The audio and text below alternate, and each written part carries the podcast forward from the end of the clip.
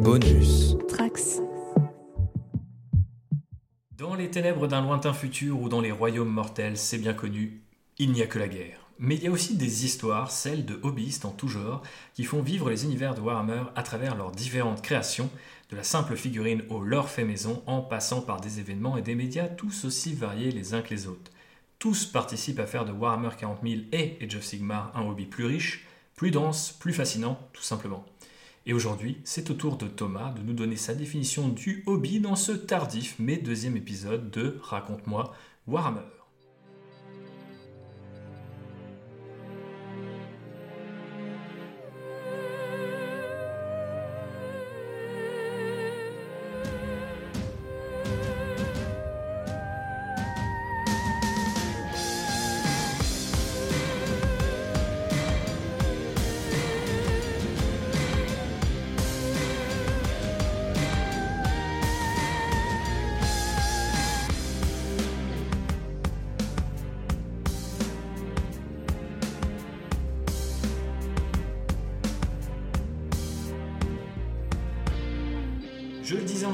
Format est tardif car le premier et unique d'ailleurs numéro de Raconte-moi Warhammer est sorti il n'y a pas moins de 3 ans, mais j'avais envie de le relancer pour célébrer cette année 2024 avec mon nouvel invité du jour. Et avant de vous le présenter, je vais d'ailleurs vous souhaiter une excellente année et plein de projets hobby pour cette année 2024.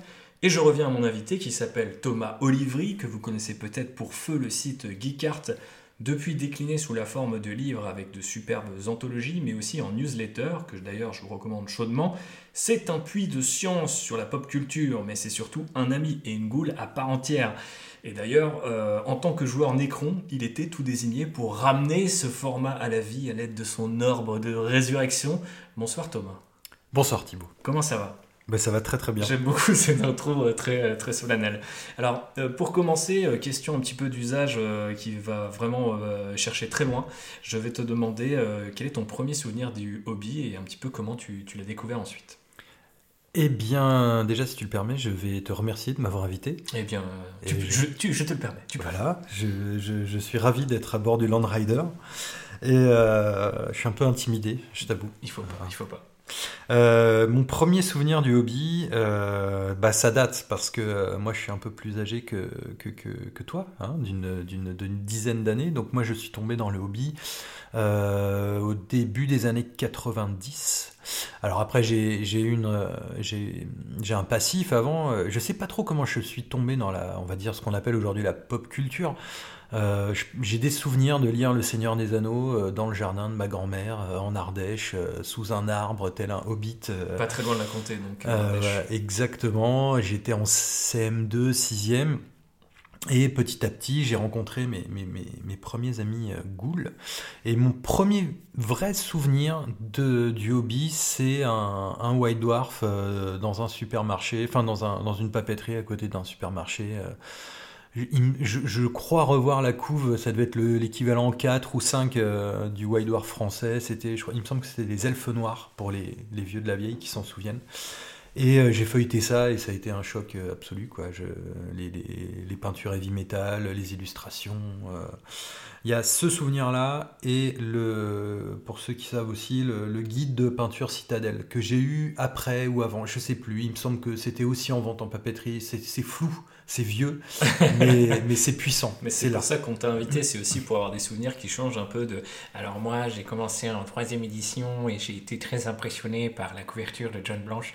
Donc euh, on a un petit peu autre chose avec toi et ça me fait plaisir. Donc ok, donc euh, mais comment t'es passé euh, de White Dwarf ou du, du, guide de peinture à vraiment pratiquer le hobby? Tu te souviens, je sais pas, de ta première boutique, de les premières figurines que tu as vues, ce genre de choses? Je pense qu'en vrai, mon premier pas avec le hobby, ça a été sans le savoir avec HeroQuest et Space Crusade de, mhm. de MB.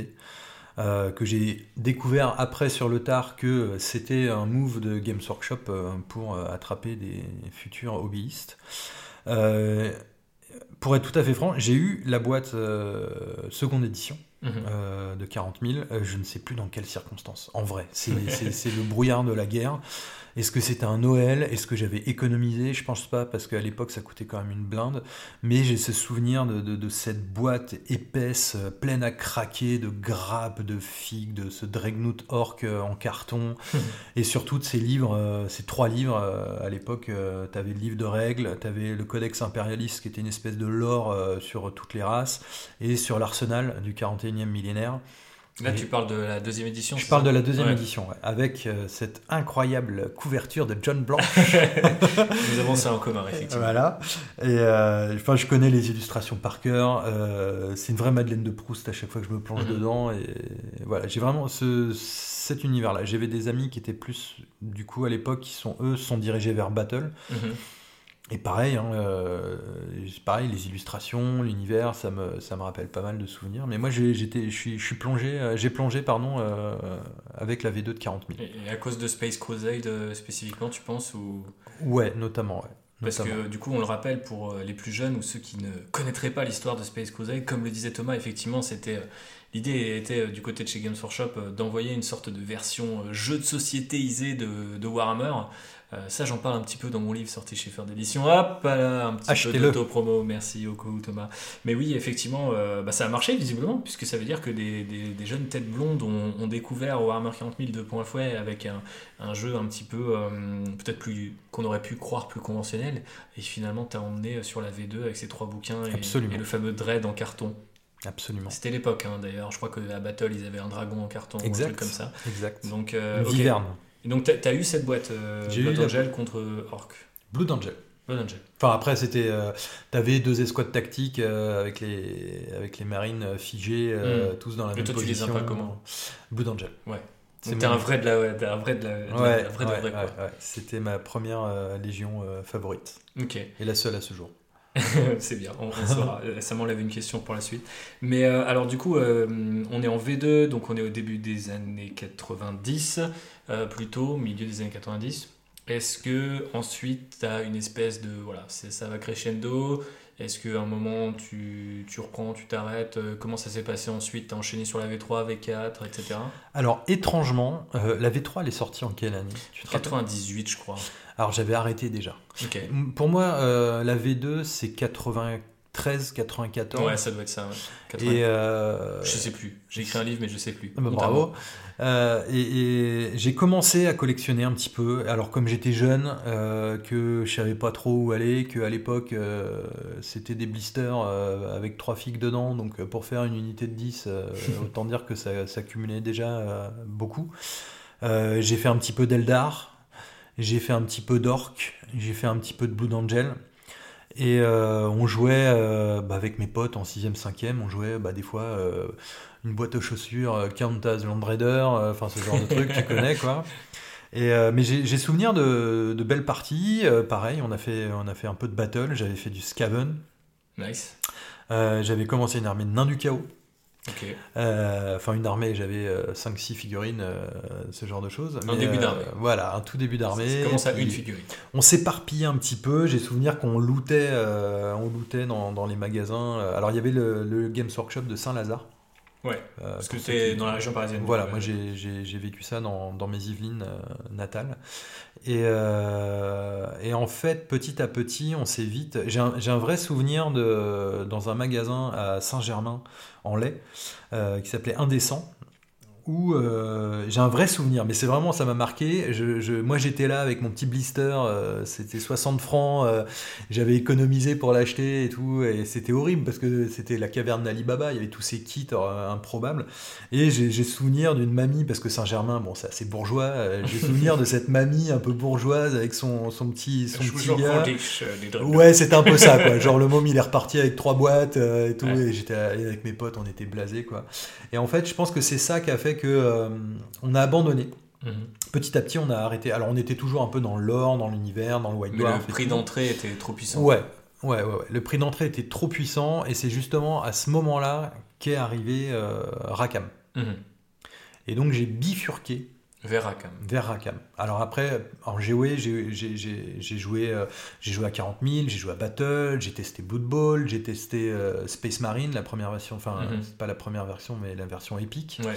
Et euh, bah, le problème était toujours le même, c'est que euh, quand tu gagnes pas Le de prix d'entrée. Voilà, le prix d'entrée. Et, euh, ça allait un peu mieux chez Rackham. Bah, Avec confrontation avec Confrontation. Avec confrontation, le concept c'était dans un blister, tu as une unité et le livre de règles. Hmm. Et tu peux faire des parties avec. Bah, c'était un peu l'ancêtre de Warcry finalement, dans, Ouais. dans le- dans le dans le concept un peu global, où on pouvait avoir une petite armée pour, avec 10-15 figues. Bon, évidemment, euh, nous on s'est plongé dans le truc et euh, de 10-15 figues, on est plutôt passé à 50-60. Mais c'est vraiment avec Rakam que j'ai euh, que j'ai appris à peindre. Ouais. J'allais dire, euh, l'aspect hobby est venu Exactement. à ce moment-là. ouais. Exactement. J'ai fait des nains, j'ai fait des orques. En plus, c'était vraiment une- un vent de fraîcheur, Rakam, la manière dont il, dont il, dont il- déjà les règles, dont ils vendaient les, les- les figues, et la manière dont ils abordaient le hobby, Mhm. Et euh, la manière dont ils changeaient un peu l'or par rapport à toute cette fantaisie euh, dont on était un peu gavé. euh, les orques, par exemple, c'était pas des débiles qui tapaient sur tout, c'était plutôt des défenseurs de la nature, des chamans, des choses comme ça, et ça, je trouvais ça vachement intéressant. Et les nains à vapeur. Les nains à vapeur. Les nains. Ça, c'est- ça s'était resté un petit peu Ah oui. quand même. Oui, oui. Ok. Et est-ce que tu as eu ce qu'on appelle parfois dans le hobby et dans d'autres hobbies, je pense notamment à nos chers affoles euh, qui euh, collectionnent des Lego en étant des adultes, euh, est-ce que tu as eu ce fameux dark time, c'est-à-dire ce moment où tu arrêtes complètement euh, le hobby, tu n'achètes plus de figues, que ce soit à Games Workshop ou Rackham, ou est-ce que toi tu as continué de manière un peu plus diffuse euh, Quelle était ta trajectoire en fait euh, de ce Ouais. point de vue-là? J'ai eu un petit dark time d'une vingtaine d'années. Un petit dark time d'une vingtaine d'années. Ouais. d'accord. C'est-à-dire que moi j'ai fait toute mon adolescence, j'ai fait beaucoup de beaucoup de JDR, Ouais. Énormément de JDR, euh, énorme et donc du coup du, hobby à côté. Et euh, il y a un moment en fait j'ai un peu coupé les ponts avec ça euh, quand je suis parti à Paris pour faire des études de communication. Où j'ai découvert d'autres choses en fait, c'est-à-dire La que coke. euh, non, euh, Prix d'entrée aussi relativement assez, élevé. assez élevé, assez élevé. Euh, la boîte de base n'est pas donnée. Mais euh, non, mais j'ai découvert, euh, voilà, j'ai découvert d'autres euh, centres d'intérêt, euh, le graphisme, l'illustration. Généralement, de toute façon, euh, tout le monde, c'est euh, toujours un peu comme ça. Ouais, le dark les, time, généralement, c'est le début des, études des supérieures, quoi. Ouais. Ouais, bah typiquement c'est ça. Et, Sauf euh, pour ceux comme moi qui n'ont pas eu de dark time parce qu'ils n'avaient pas de potes, mais ça, c'est un, un Tu es autre un- problème. toi, tu es un vrai. Ouais. Euh, non, non, mais j'avais toujours mes potes, mais je me suis un peu éloigné de tout ça pendant un moment. J'en avais un peu, bah, j'en avais un peu marre, quoi. Ça faisait Mhm. 15 ans que je ne vivais littéralement que pour et par ça. Et je pense que voilà, les études, euh, découvrir des gens qui ne connaissaient pas le hobby et qui avaient d'autres centres d'intérêt, donc euh, voilà, la musique, euh, l'illustration. Alors je regrette rien parce que c'est grâce à ça que j'ai un peu, que, m'est venue l'idée de, de- de ce projet Geekart dont tu, tu parlais en début d'émission. Abonnez-vous. Et Abonnez-vous. Et, et- et donc ouais, j'ai eu une période, euh, ouais, pendant 15-20 ans, je regardais ça de loin. Donc typiquement, pour te dire, oui, la V3, j'y ai pas touché. Mhm. Donc euh, j'avais déjà un peu arrêté en 98. Et j'ai vraiment tout arrêté, euh, je pense qu'on était en 2001-2002. Jusqu'à mon Donc, arrivée... au plein cœur de la, de la V3, euh, Ouais. l'arrivée des Necrons, l'arrivée Ouais. des taux, tout ça, t'as pas connu quoi. De juste- loin en fait. J'ai connu de loin parce que je crois que j'achetais encore les White Dwarf. Ouais, Parce que quand même, faut pas déconner. c'est le, c'est le sevrage. Exactement. Mais, euh, mais ouais, pendant 15-20 ans, euh, ouais, j'exagère quand même, une quinzaine d'années, on va dire. En fait, j'ai repris quand je suis, quand j'ai déménagé de Paris pour vivre à Nantes et que j'ai découvert, euh, que j'ai redécouvert un peu ça via un, un ami commun, Clément, qui m'a réintéressé au hobby, Mhm. Qu'on salue. qu'on salue et à qui on fait de, de gros bisous. Ouais, pour les anciens euh, qui ont connu euh, l'époque où je travaillais pour Safe Fantasy, on avait fait un podcast avec lui sur le lore euh, Warhammer 40 000 à l'occasion de ce qui, je crois, était les 30 ans de Warhammer 40 000, puisque c'était 2017, ouais, donc ça doit être ça, ouais. Mais ça devait être ça, Ouais. parce que euh, On est aux 35 ans depuis l'année dernière, donc ouais. Moi, Ça en- passe euh, vite. ça passe beaucoup trop vite. Et moi, c'est oui, bah, c'est en le rencontrant du coup que, que, que- qu'il m'en a reparlé. Je lui ai dit ah bon, on peut avoir cet âge-là et continuer le hobby, c'est fou. Mais alors le hobby, euh, t'en es où? Ah, tu parlais toi Ah ouais, d'accord. Mais tu vas voir, il y a une V8 qui sort bientôt et apparemment euh, ils vendaient ça comme euh, le retour, euh, l'édition qui ferait revenir Les gens, ouais. les anciens. Et moi, je me suis senti un peu concerné, un peu concerné. flatté. Et je me rappelle avoir acheté le, bah, le, le bouquin, la V8, Mhm. en mode, bon, c'est, pour le fun, Ouais. C'est, pour, pour le, en souvenir du bon vieux temps. Quelle ne fut pas mon erreur. T'as remis un doigt dans l'engrenage et, Et c'était Et c'est à ce moment-là qu'on s'est rencontrés d'ailleurs. Exactement. Exactement. Enfin, on s'était déjà croisés plusieurs fois avant, mais c'est à ce moment-là qu'on a vraiment commencé à discuter. Tout à fait. C'est un peu notre, euh, comment on appelle ça dans euh, Spider-Verse, c'est le canon event de notre Exactement. relation. C'est vrai. C'est la V8. Et donc t'as repris avec la V8 et ça a continué jusqu'à aujourd'hui. Ouais. Donc pas de mini Dark Time Non, entre-temps. fini. Ok. Et donc fini. Warhammer 40 000 et of Sigmar. Eh bah oui. Et Warcry. Eh bah oui. Et d'autres choses euh, que tu m'aurais caché ou non Mm, Non, non, non, non, non. Euh, Il y a Epic, mais ça, c'est un. C'est un doux rêve que nous caressons tous les deux. C'est vrai. Peut-être lors de nos vieilles années, qui sait. Alors du coup, euh, maintenant qu'on a un petit peu euh, la chronologie qui est définie, je propose de rentrer dans le vif du sujet. Et euh, bah, je vais commencer avec une armée. Tu nous as parlé de Blood Angel, d'Eldar, d'Orc, etc. Mais je vais commencer avec l'armée qui t'a fait revenir à Warhammer 40 000. Parce qu'il me semble que c'est celle-ci qui est très importante. Euh, et cette armée, c'est les Nécrons. Et ce qui est d'autant plus amusant que tu ne les as pas connus lors de leur arrivée ou alors de loin via White Dwarf euh, dans les années 2000. Alors, est-ce que tu peux m'expliquer pourquoi les Nécrons à ce moment-là et euh, pourquoi ils sont restés finalement si, si proches de ton cœur par la suite? Euh, bah, c'est simple en fait, c'est-à-dire que quand j'ai pris la décision de retourner au hobby, Mhm. Euh, je voulais. Alors, bon, déjà, j'avais 15 ans de, de- de figurines euh, entre guillemets à rattraper, ou en tout cas visuellement, euh, Ouais. de lore, de, de, de- d'update de figurines. et Ça fait tout. quoi comme sensation ça? Parce que du coup, j'ai jamais connu. euh, Est-ce qu'on se sent un peu noyé ou au contraire, c'est super excitant de, de se dire, ouais, il y a 15 ans, rattrapé trop bien, euh, trop de trucs à Euh, bouffer, euh, j'adore. Bah, c'est un mélange des deux, c'est-à-dire qu'il y a un côté un peu overwhelming, euh, genre waouh, euh, ouais, c'est trop quoi. Mais d'un autre côté, tu as cette espèce de, de- de- de- d'excitation que, que, que j'avais quand j'étais au collège et que je rentrais dans un magasin de, de hobby et que Il du fallait coup, tout euh, reprendre. bah ouais, c'était trop bien. Et euh, les Nécrons, bah en fait, moi, j'avais l'impression, même si c'était pas le cas en vrai, de connaître un peu toutes les factions. Mhm. Et j'avais envie de faire un truc que je connaissais, mais alors pas du tout. Et à l'époque, euh, il y avait eu euh, zéro Nécron. Quand je suis parti, en tout cas, il n'y avait pas de Nécron et il n'y avait pas d'Adeptus Mechanicus. Mhm. Et euh, j'hésitais vraiment entre ces deux factions-là. Parce que je trouvais ça cool, intéressant, le lore, je m'étais plongé dedans. Et au final, j'ai craqué pour les Nécrons parce qu'il y avait trop de figurines dans l'Adeptus. Disons que l'Adeptus me, me faisait un peu plus peur en termes de reprise du hobby peinture. Et il y avait certaines figues que j'aimais pas du tout. Et les Nécrons, bah, à l'époque, pour moi, toute la gamme était nouvelle en fait, même Mhm. si en fait, c'était pas le cas. Et, euh, et je trouvais le, le lore plutôt cool, intéressant, facile à peindre pour revenir dans le hobby de manière un petit peu Moi, smooth. je pense que tu as eu raison de, de faire ce choix. Et, euh, et finalement, je me suis accroché et, et puis ils sont, ils sont vraiment restés euh, dans mon cœur. euh, Et puis c'est mon armée principale aujourd'hui. Et qu'est-ce qui fait que hum, tu les as adoptés finalement? Moi je trouve ça assez marrant que j'ai jamais eu de coup de cœur pour une faction que j'ai pas connue dans mes cinq premières années de hobby en fait. Coup je sais pas si ça m'arrivera un jour mais Bah, Je pense que euh, j'avais quand même un souvenir de ces, l'arrivée de ces Nécrons métal qui était un peu improbable et qui, qui déjà à l'époque m'avait un peu interpellé. ouais en fin de seconde édition. Voilà, euh, exactement. oui ils avaient un lore complètement différent, enfin plus ou moins différent. Euh, je sais plus trop, ça faudra que tu me dises. Bah, c'est intéressant. Ça a pas mal changé mais euh, les premiers guerriers Nécrons c'est des androïdes du chaos. Exact. Et après, euh, ils les ont. Il y a eu une. En V2, c'est le début des codex, et quasiment toutes les factions ont eu un premier codex à ce moment-là, sauf les Nécrons, et pourtant ils avaient déjà le Lord, ils avaient déjà les Immortels en métal, et les guerriers, et ils avaient également aussi un espèce de. Je crois que l'ancêtre du Destroyer, qui est une espèce de speeder triangulaire avec une parabole, je sais pas si tu le visualises. Absolument. Et, euh, Absolument. le, le, le, lore n'était pas encore très très bien Ouais. défini. Et puis euh, la V3 nous a proposé un truc très euh, Lovecraftien de ces, cette espèce euh, qui est dominée par Cthulhu. Maintenant c'est l'inverse et euh, qui Ouais. les a asservis. Et euh, un peu insondable en fait. Et maintenant ils ont plutôt des motivations, des personnages, etc.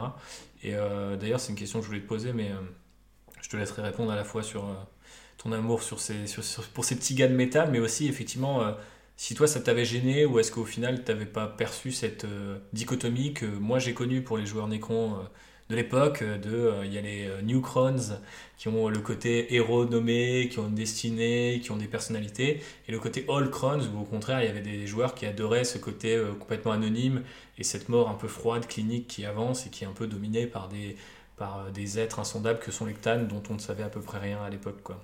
Toi, t'es plus l'un, l'autre, ou au final, t'aimes bien les deux versions? Bah, J'ai envie de te dire un peu des deux, euh, capitaine, parce que euh, moi, moi, ce que j'aime beaucoup, bah, après, j'ai appris à apprécier le lore euh, au fur et à mesure, au fur et à mesure des parties, au fur et à mesure où je, je, me plongeais un peu plus.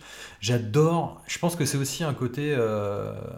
putain, j'ai raté les rois des tombes dans Battle, mhm. et je pense que j'aurais adoré les faire. Bientôt, peut-être. Peut-être. Euh, et, et, et, ce côté euh, Égypte antique me fascinait.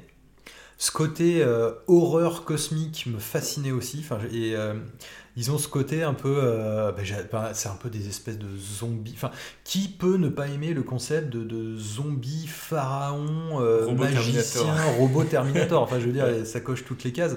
Et puis il y a ce côté de civilisation endormie qui se réveille petit à petit. Et justement, moi, dans l'or, j'ai adoré. Euh, il y, a une dimension, euh, mais bah, après, c'est très grimdark, c'est très Warhammer, ce mhm. côté un peu euh, tragique de cette civilisation antique, de ce choix de, du roi silencieux qui a condamné sans le vouloir toute son toute son espèce à la, damnation éternelle. Et en fait, au final, je trouve ça assez intéressant le fait qu'il n'y ait que les, nobles, on va dire, qui ont, euh, qui ont la faculté de penser, de réfléchir, de discuter entre eux, de parler, qui ont une conscience, et ces guerriers de métal par millions qui sont autour d'eux et qui les accompagnent, qui obéissent au doigt et à l'œil à leurs généraux. Il y a ce côté aussi un peu folie cosmique des, overlords qui se réveillent après 40 euh, millions d'années de sommeil et qui ont juste pété un câble et qui, voient le passé dans le, présent. Enfin voilà, il y, a, tout un pan de cette culture-là que j'ai trouvé euh, vraiment fascinant.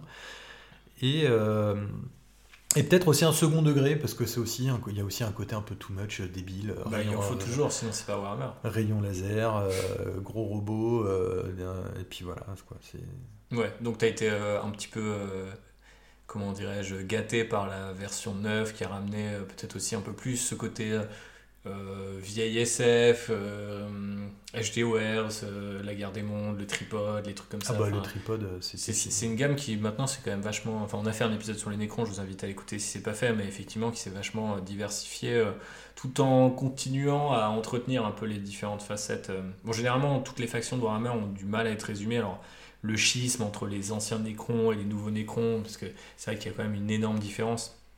Mais c'est une faction qui a quand même énormément évolué. La plupart des factions ont beaucoup évolué, mais je pense que c'est vraiment eux, avec peut-être euh, aussi peut-être les tyrannides, où il y a eu une perception très différente euh, entre le début et la suite. Mais euh, je pense que c'est cool aujourd'hui parce que tu peux toujours, je pense, entretenir ce côté horreur cosmique Égypte antique, zombies, enfin t'as plein de trucs, et aussi maintenant le côté machine qui viennent de l'espace avec des gros rayons laser. Donc moi je trouve ça très très cool, c'est une, une armée que je voyais comme très unilatérale il y a encore quelques éditions, et qui je trouve au fur et à mesure a vraiment gagné en personnalité, donc je peux comprendre pourquoi elles ont fini par te séduire. Et du côté des Joe Sigmar, comment ça s'est passé en fait? Parce que j'imagine que tu as repris dans la foulée de 40 000. Est-ce que c'était par lassitude avec 40 000 ou l'envie d'essayer de, est-ce que tu es plus fantasy ou SF à la base En fait, je t'ai pas posé cette question. Euh. À la base, euh, je suis plus fantasy. Ouais. Euh, c'est juste qu'il s'était avéré à l'époque que c'est un pote à moi qui avait acheté Battle et donc bah j'allais pas racheter Battle. Mhm. donc j'avais acheté 40 000 un, peu par pas par dépit mais parce que à la base j'étais plus attiré par Battle. Et puis au final ça s'est avéré être aussi merveilleux que, que, Battle. Mais bah du coup oui je me suis senti c'était évident que j'allais plonger un moment aussi dans Age of Sigmar, même si euh, bah, tu, le sais mieux que moi, euh, toi qui as vécu vraiment ça, l'arrivée d'Age of Sigmar a provoqué un peu un schisme parmi les. Là aussi, ouais. Beaucoup de schisme dans l'histoire de Warhammer. Bah, moi, l'avantage, c'est que j'ai pas connu ça. J'ai pas connu la fin. De... V... Du coup, c'était la V2 quasiment. Ouais, c'est ça. Mm. J'ai pas connu la fin de Battle, la fin du Vieux Monde. Euh, je trouvais ça bizarre. Je suis ah bon et tout. Et puis au mm. final, je trouve bah why not quoi. Mais en même temps, j'avais pas 5000 points d'armée sur socle carré. donc c'est ça me que t'as brûlé dans une vidéo et que tu vas devoir racheter pour World War. Exactement. Et euh, non, non, bah, j'ai trouvé ça fascinant. Et, du coup, c'était euh, c'était l'occasion pour moi de, de, de, bah, de, satisfaire un peu ce, cette frustration de, jamais avoir vraiment euh, joué ou collectionné Battle. Mhm. Donc du coup, je suis tombé dans les, dans les gobs. Et pourquoi les, les, les bons gobelins alors? Ou comment on les appelle déjà Age of Sigmar Je ne sais même plus. Les Gloomspite Et Gits c'est ça, ouais. ou les fielleux du Ville Obscur. Oh, pas mal. crois Il- le monsieur à la VF, Je je j'apprécie les sous-titres. Euh, bah, pour deux, deux mots, Squig et Troll. Ok. Voilà. Donc pas pour les gobelins en l'occurrence. Non, en fait. Souvent, cette armée, d'ailleurs, euh, elle rassemble les gens qui sont vraiment plus euh, pour l'un ou pour l'autre. Donc toi, tu as fait vraiment beaucoup de squig et beaucoup de, beaucoup de trolls. J'ai fait que ça. Mhm. Et, euh, mais parce que, euh, bah, après, c'est une autre discussion sur Sigmar, mais en fait, peut-être que tu allais y venir sur la peinture ou. Non, mais vas-y. Ben, en fait, j'ai beaucoup plus de plaisir à, à peindre du Sigmar que du 40 000. Et comment t'expliques ça? Parce que, bah, d'une, je pense que je suis plus fantasy à la base. Mhm. et que j'ai l'impression de c'est des histoires qui me paraissent plus naturelles et c'est une peinture qui me paraît plus fun en fait. Il Mhm. faut dire que moi je fais du Plus léger, peut-être Enfin, Peut-être plus léger, Ouais. ouais, mais euh, bah, je fais des moi j'ai toujours été fasciné par les gros monstres Mhm. et euh, du coup peindre des trolls euh, pour moi c'est un bonheur absolu. Et euh, je, je, je, m'emmerde un peu plus sur les C'est vraiment le jeu à gros monstres en plus. C'est le jeu Ben Sigmar. oui. Genre chaque faction c'est- un ou plusieurs gros monstres, des héros sur monstres. Et, euh, C'était fait pour toi en fait. C'est, ben, je pense, ouais. Et, et je, et, et par rapport à 40 000, je, je sais que moi, personnellement, Sigmar, je serais capable d'acheter toutes les armées, de Mhm. faire toutes les armées. J'ai envie de peindre toutes les armées. J'ai envie de faire des listes avec chaque armée. Alors, sauf les, les nains en, slip. Ouais. Et ça, je pense qu'on est nombreux. Ah, les euh, Fire Slayer, tu veux dire Voilà. Euh, je pense qu'on est, on est nombreux euh, à penser ça. On ne sait toujours pas ce que cette faction vient faire ici. Qui, qui sont-ils? Quel, est leur, Quels sont leurs réseaux? euh, On ne sait pas. Mm. Et mais ouais, j'ai envie. j'adorerais faire du Luminette. J'adorerais faire de l'Empire, enfin du Cities of Sigmar. D'ailleurs, j'ai changé d'avis plusieurs fois. hein, toi- Toi-même, on va en reparler. toi-même, tu sais. Mais même du, du, du, du chaos, du de l'Orouk. euh, j'ai envie de tout faire en fait. Mhm. Et euh, je sais, j'arrive pas vraiment à m'expliquer. Je pense que c'est le lore, enfin c'est l'univers fantasy qui me parle plus dans mes, dans, mon, dans mes fibres et qui me fait plus rêver que la SF. En fait, Mhm. Ça- je pense que ça a toujours été le cas. Et donc j'ai envie de raconter des histoires euh, dans les socles, euh, dans les, dans les peintures, dans tu vois mes gobelins. Ils sont sous, ils sont euh, leur socle, c'est un printemps euh, juste après la fonte des glaces, donc il y a encore des petites touches de neige et, et Des voilà. petits- des petites herbes, des petites plantes, des petits champignons. Absolument. Oui, tu mets beaucoup d'amour euh, dans ces, dans ces figurines-là, et euh, notamment, il y, a- ce vieil adage que la peinture de figurines, c'est les, les socles et les visages, c'est euh, bases and faces, comme disent les, nos amis d'outre-Manche. Et je pense que tu l'illustres très bien avec cette armée de, de gobelins très, très joyeuse et très champêtre. Enfin, il y a un côté un peu très... la puissance de la forêt, quoi. Il y a presque un côté un peu... euh, Ouais. Enfin, je le, je, le, je le pense comme un compliment, mais très cartoonesque en fait, je trouve, dans cette faction, mais spécifiquement Oui, oui. dans ton interprétation de celle-ci en fait. Alors que euh, quand tu lis le, C'est super le dark. Tome, c'est horrible en fait. Ouais. Il y a des histoires de, de, de villes humaines qui sont euh, envahies par des champignons qui leur sortent par la bouche, par les yeux. Enfin, c'est c'est absolument dégueulasse. Mhm. Mais, euh, mais euh, les filles sont juste trop marrantes quoi. Ouais. Et, et puis ils sautent sur des squigs. Enfin, c'est incroyable. Les boing. Des boing. Effectivement. Revenons peut-être euh, à quelque chose de plus froid et de plus métallique. Je voulais faire un petit aller-retour, euh, puisqu'on en est à la, on va dire, à la discussion autour de tes armées favorites. Mais on a fait Warhammer 40 000, on a fait Age of Sigmar. Je veux revenir à la science-fiction, parce que je, je m'insurge contre ces, ces deux invités qui viennent me dire au micro qu'ils préfèrent la fantasy à Warhammer, à Warhammer 40 000, alors qu'on joue à Warhammer 40 000 et on joue très peu à Age of Sigmar, c'est quand même le comble. Vrai. Mais euh, pourquoi les Iron Warriors alors? Pourquoi les Space Marines du chaos et pourquoi spécifiquement les Iron Warriors Euh, Comme ta deuxième armée de reprise, ouais. du coup, si je dis pas de Ouais. Et c'est, bah, je, sais, je sais pas si je les préfère au Necron ou pas. C'est, c'est, c'est, j'ai- c'est- c'est marrant comme on a, bah, toi-même tu sais, qu'on a une, euh, on a une vraie relation avec nos armées. Et avec, bah, parce qu'on y met du cœur, mais on y met de l'argent, Mhm. euh, mais on y met de la passion, on y met du temps, et, et on a un vrai, il y a un vrai quelque chose, il y a vraiment quelque chose qui se passe avec ces petits bonhommes en plastique. Et les Iron Warriors, en fait, moi je voulais refaire aussi du Space Marine Mhm. mais euh, je voulais pas faire de, de l'Imperium parce que euh, je sais pas. Je, j'adore, Parce que mort en faisant empereur, vive la longue guerre, évidemment, etc. etc. évidemment, mais euh, j'adore les figues. J'aimerais vraiment faire une armée, mais j'ai pas envie. Mhm. Enfin, j'ai envie, mais j'ai pas envie. Et si un jour ça se passe, bah, je pense que je reviendrai à mes, à mes origines Blood Angel, mais bon, ça c'est, on parle d'un lointain futur. Les, et donc du coup, je suis tombé sur le chaos, mais j'aimais pas les, j'aimais pas trop les figurines euh, que proposait Games avec euh, toutes ces pointes, ces tentacules, ça me ressemblait pas. Et en fait, ma reprise du hobby est tombée aussi avec euh, la découverte ou la redécouverte de l'hérésie d'Horus mhm. et bah, des romans euh, et, de Forge World que je ponce d'un site que j'ai que j'ai poncé et reponcé. Euh, voilà, tous poncé jusqu'à sa disparition récente. Paix à son âme. Et, euh, et, du coup, et, en fait, le déclic, ça a été l'armée d'un. Parce que du coup, ma reprise du hobby s'est accompagnée de la découverte de, bah de, de, de, l'internet du hobby. Je, mhm. je, fais une petite digression parce que moi, à mon époque, j'avais pas ça. Ouais. Ah, nous non plus, je te rassure. Euh, toi non plus, que tu. Mais du coup, on a vu l'évolution de ça. Alors que toi, tu as, laissé le truc, c'était limite Wild Art et rien d'autre.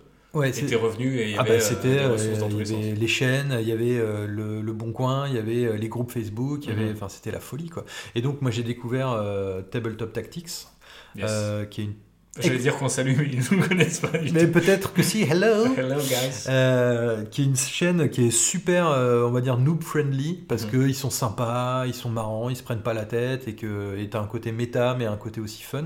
Et donc, t'as un de ces mecs-là, qui s'appelle Baird, euh, que je salue aussi, mm. peut-être, on sait jamais, qui a une armée d'Iron Warriors qui était plus ou moins basée sur les figues de l'Horus Heresy. Mm. Et là, je me dis, bah, c'est ça en fait. Moi, j'aurais des, des, marines amères, vénères, euh, en, métal, euh, des engins de siège, euh, des figues de l'Horus Heresy ou des potentiels de conversion de dingue. Et, et, le, après le, fluff d'Iron Warriors. T'as kiffé Ah ouais, ouais, moi je suis à fond. Mais t'as jamais eu envie de passer d'une autre, enfin de cette légion à une autre? Euh, non. Non Non. Ok. C'est marrant parce que moi j'ai cette théorie très personnelle parce que ça m'est arrivé que les Iron Warriors c'est un peu la, légion par laquelle tu rentres parce que ouais, ils sont pas trop mutés, euh, euh, du coup ils font pas trop peur et ils ont des véhicules de siège donc ça reste encore un peu tu sais pas trop ésotérique, pas trop bizarre et tout. Et en fait au bout d'un moment tu fais non mais en fait le truc bizarre euh, c'est trop bien tu vois. Et, du coup tu vas vers d'autres légions. Et en tout cas moi j'ai fait Iron Warrior, World Bearers, Death Guard, Black Legion. Et, pas mal.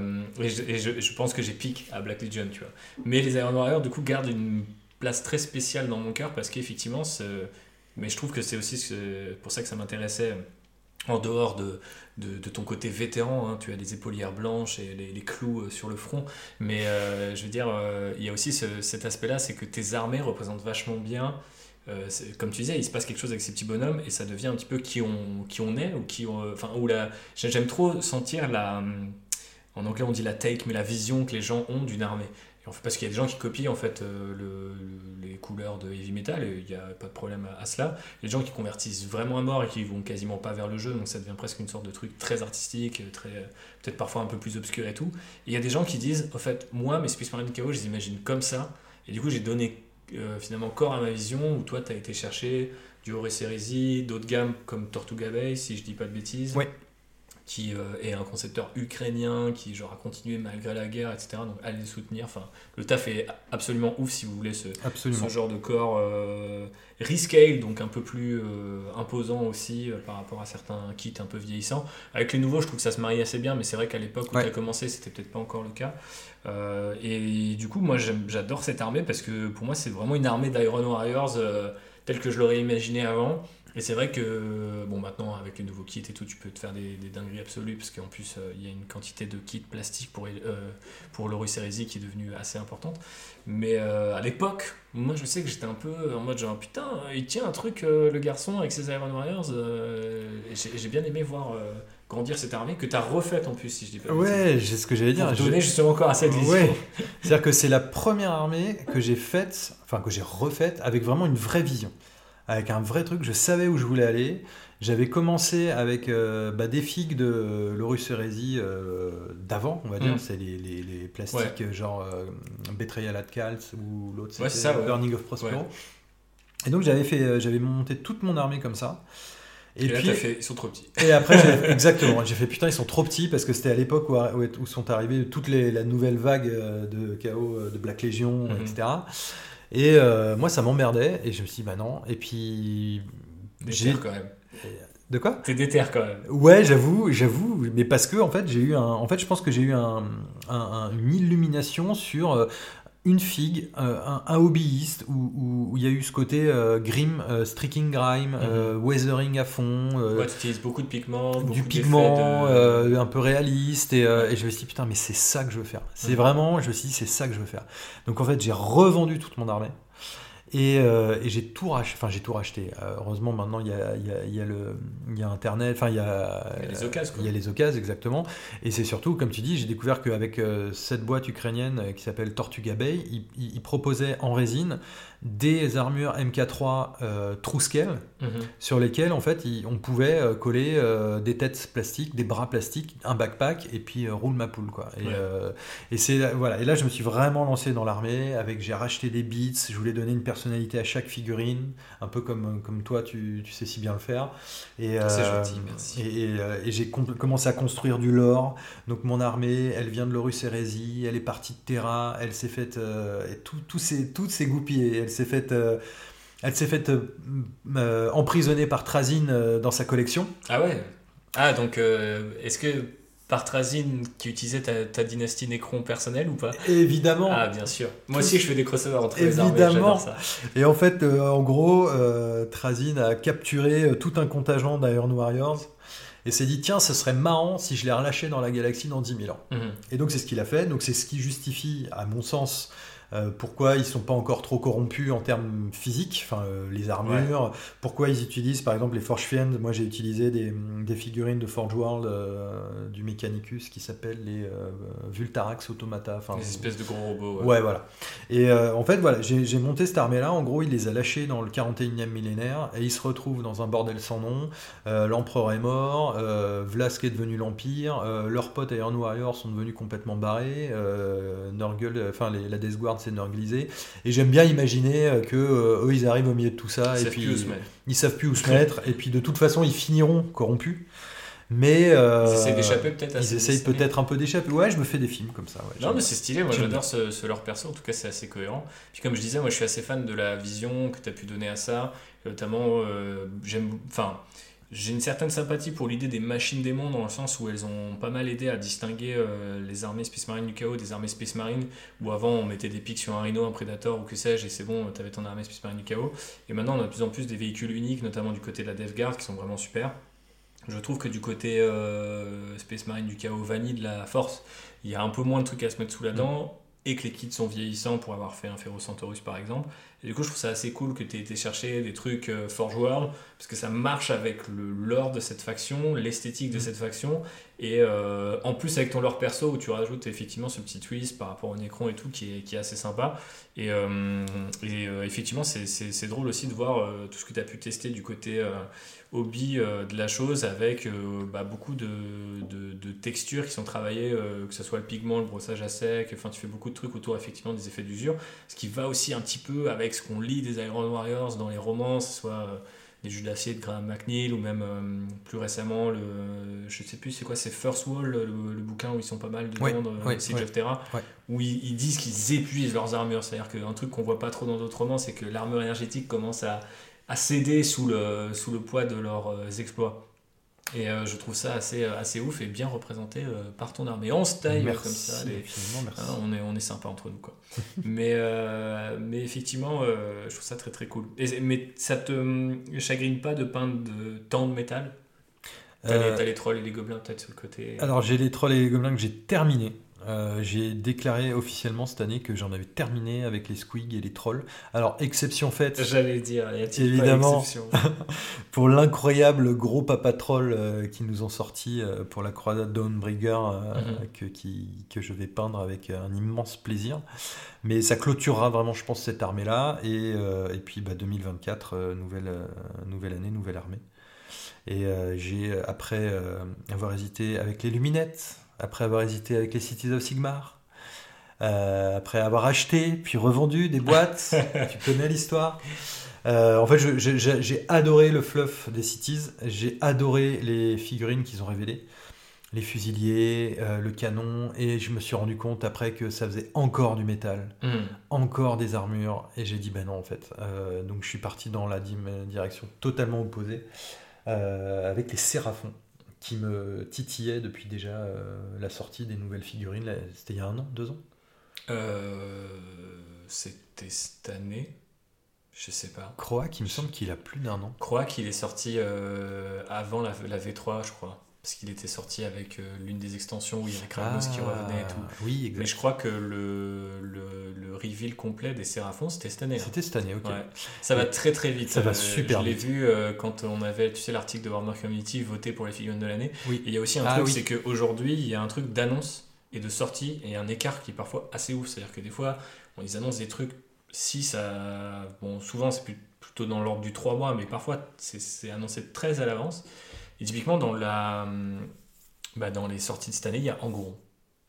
C'est vrai. Alors que tu vois, dans ma tête, ça a été reveal, mais en 2021, tu vois. Enfin, oui, c'est vrai. et à mon avis, c'était que en 2022, mais on avait déjà la rumeur en 2021. Et, et tu vois, le, le temps, euh, c'est comme le Warp, n'a plus effet c'est ce nous. que j'allais dire. C'est très bizarre. Mais peu importe, donc du coup, tu t'es lancé dans les Séraphons. Alors je me suis pas lancé, Enfin, tu vas te lancer. j'ai j'ai investi et, et je vais me lancer, mais euh, je réfléchis encore à... Je sais que je vais prendre beaucoup de plaisir à les peindre, mais il faut encore que je trouve un, un schéma de couleur. Et pour le coup, là, ça me sort complètement du, Ta zone de confort. de ma zone de confort. Faite de métal. Faite de métal euh, nécrodermique. Et euh, du coup, bah, les gros dinos, euh, les, les sorciers, euh, les, les raptors, les, les ankylosaures. Enfin, moi, je, vais, je sais que je vais adorer ça. Tu vas te régaler. Je vais me régaler. J'ai... Alors, on parlait de hobby. je- C'est vrai que je, je, je- j'ai pas trop le temps avec mon boulot, avec mes, mes... Parce que je suis papa aussi, donc de, de me plonger à 2000% dans, dans les vidéos, dans le hobby, dans, le, dans la méta. Mais je suis quand même French euh, Wargame Studio, que, que, que, que je salue.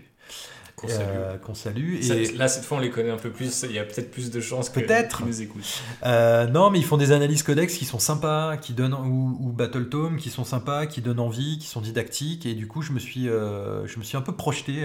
donc, je me suis dit, ok, c'est le bon choix. Les Séraphons, leur style de gameplay, ça me convient. Je- en écoutant leur, euh, leur analyse, euh, j'avais déjà des idées de- d'armées à thème. Donc, je me suis dit, je suis sur la bonne voie, c'est vraiment le bon choix. Chose que j'avais jamais encore eu. euh, j'ai envisagé les luminettes, comme je te disais, j'ai envisagé les cities. Je pense qu'au final, ça vient vraiment de. C'est très personnel. Je sais pas comment tu le ressens, toi. Bah, euh, Le choix d'une nouvelle armée. Je trouve ou- c'est super dur. Et en fait, avant, euh, j'avais ce. Moi, je... les gens savent peut-être parce qu'ils écoutent euh, les, les petits détails qu'on avait laissés ça et là, notamment quand on discutait avec JB. Moi, j'ai besoin de faire un espèce d'énorme document où il y a de la recherche, des débuts de l'ordre, des débuts de recettes, des tutos, etc. Et en fait, euh, pendant très longtemps, je faisais ces documents-là et j'enchaînais pas sur une armée. Et je savais pas vraiment dire pourquoi en fait. Je me disais, mais attends, mais j'avais la hype à un moment, finalement, pourquoi j'ai pas fait le truc? Et je sais que c'est difficile pour moi de choisir aujourd'hui, mais je pense que, euh, comme tu dis, il y a une espèce d'exploration qu'il faut faire. Et c'est très bizarre parce que je pense que c'est euh, une exploration euh, qu'il faut faire en amont. Et nous, on, l'a, j'ai l'impression que tu l'as de plus en plus à mesure que tu vieillis dans le hobby. C'est-à-dire qu'au départ, tu as peut-être peut plus un côté Ah bah je vais prendre ça, ça a l'air cool, ah je vais prendre ça, ça a l'air cool. Puis tu changes beaucoup, puis tu testes plein de choses. Puis après, généralement, tu as eu un Dark Age, tu reviens à tes deux armées de cœur. Généralement, euh, moi je théorise qu'il y a toujours une armée de cœur euh, pour son aspect visuel. Et euh, souvent, il y a une armée de cœur si tu es comme nous deux, un peu dans le lore. Il y a un truc qui te fait, qui te ramène quand même vers une armée, même si les fixes sont pas toujours, tu vois, à jour. Ouais. C'est quand même, ah ouais, c'est quand même celle-là, tu vois. Donc typiquement, mon armée de cœur pour l'aspect visuel, ça a toujours été la garde parce que mon père faisait des maquettes, etc. Enfin, j'ai un rappel un peu vers l'historique. Et le côté lore, c'est plus Espèce Marine du Chaos qui me faisait super flipper quand j'étais plus jeune. Et que quand j'ai commencé à découvrir via les Iron Warriors et d'autres, je me disais en fait, ils sont super cool ces gars, ils sont dans le vrai et tout. Je les kiffe et je kiffe le Ils côté. sont euh, dans le vrai. non seulement ils sont dans le vrai, mais ils sont dans le faux sur leur méthode. C'est en fait, euh, le, le côté complètement improbable de, de Warhammer 40 000. C'est-à-dire que je, je les trouve super. euh, Je trouve que c'est une matrice super intéressante, moi qui suis dans le, voilà, dans le taf de la, de la narration et dans l'écriture, et toi aussi d'ailleurs un petit peu. Mais c'est euh, plus qu'un petit peu. Mais euh, il y a ce côté, euh, c'est une matrice super puissante de se dire t'es persuadé que t'as raison, et quelque part ils ont raison. Mais leurs méthodes sont tellement fuckées qu'au final ils ont tort. Et du coup, il y a un truc assez génial. Et, et ça, ce genre de truc, c'est inquantifiable. Tu t'en rends pas compte avant d'avoir fait l'armée. Donc, pour accrocher sur le sujet de comment choisir une armée, c'est dur avant même d'avoir commencé, d'avoir euh, potassé euh, des fois le Battle Tome ou le Codex, d'avoir commencé à peindre des filles et tout. Il y a, il y a presque plein de. Moi, j'ai l'impression qu'il faut que je coche énormément de cases. Mais attention, ceux qui nous écoutent et qui commencent, ou allez-y chill, vous posez pas les questions. Ouais, Moi, je suis un grand név- névrosé, je vais très très loin. Mais c'est aussi parce que je- bah voilà, ça fait plus de 15 ans que je suis dans le hobby, parce que moi, j'ai pas arrêté.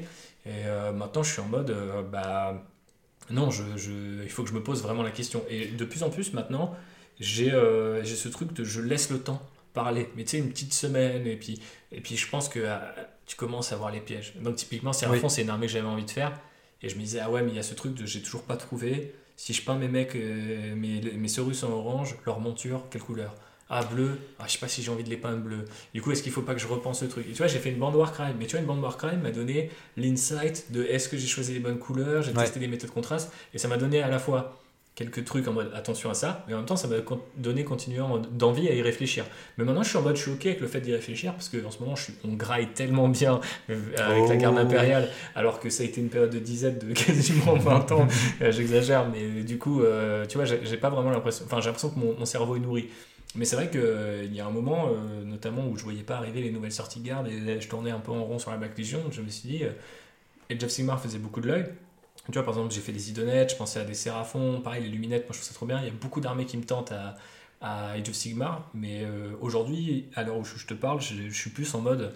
ben, en fait, les Stormcast, il y avait le côté, euh, il y a plein de sorties, il y aura toujours plein de sorties. Ouais.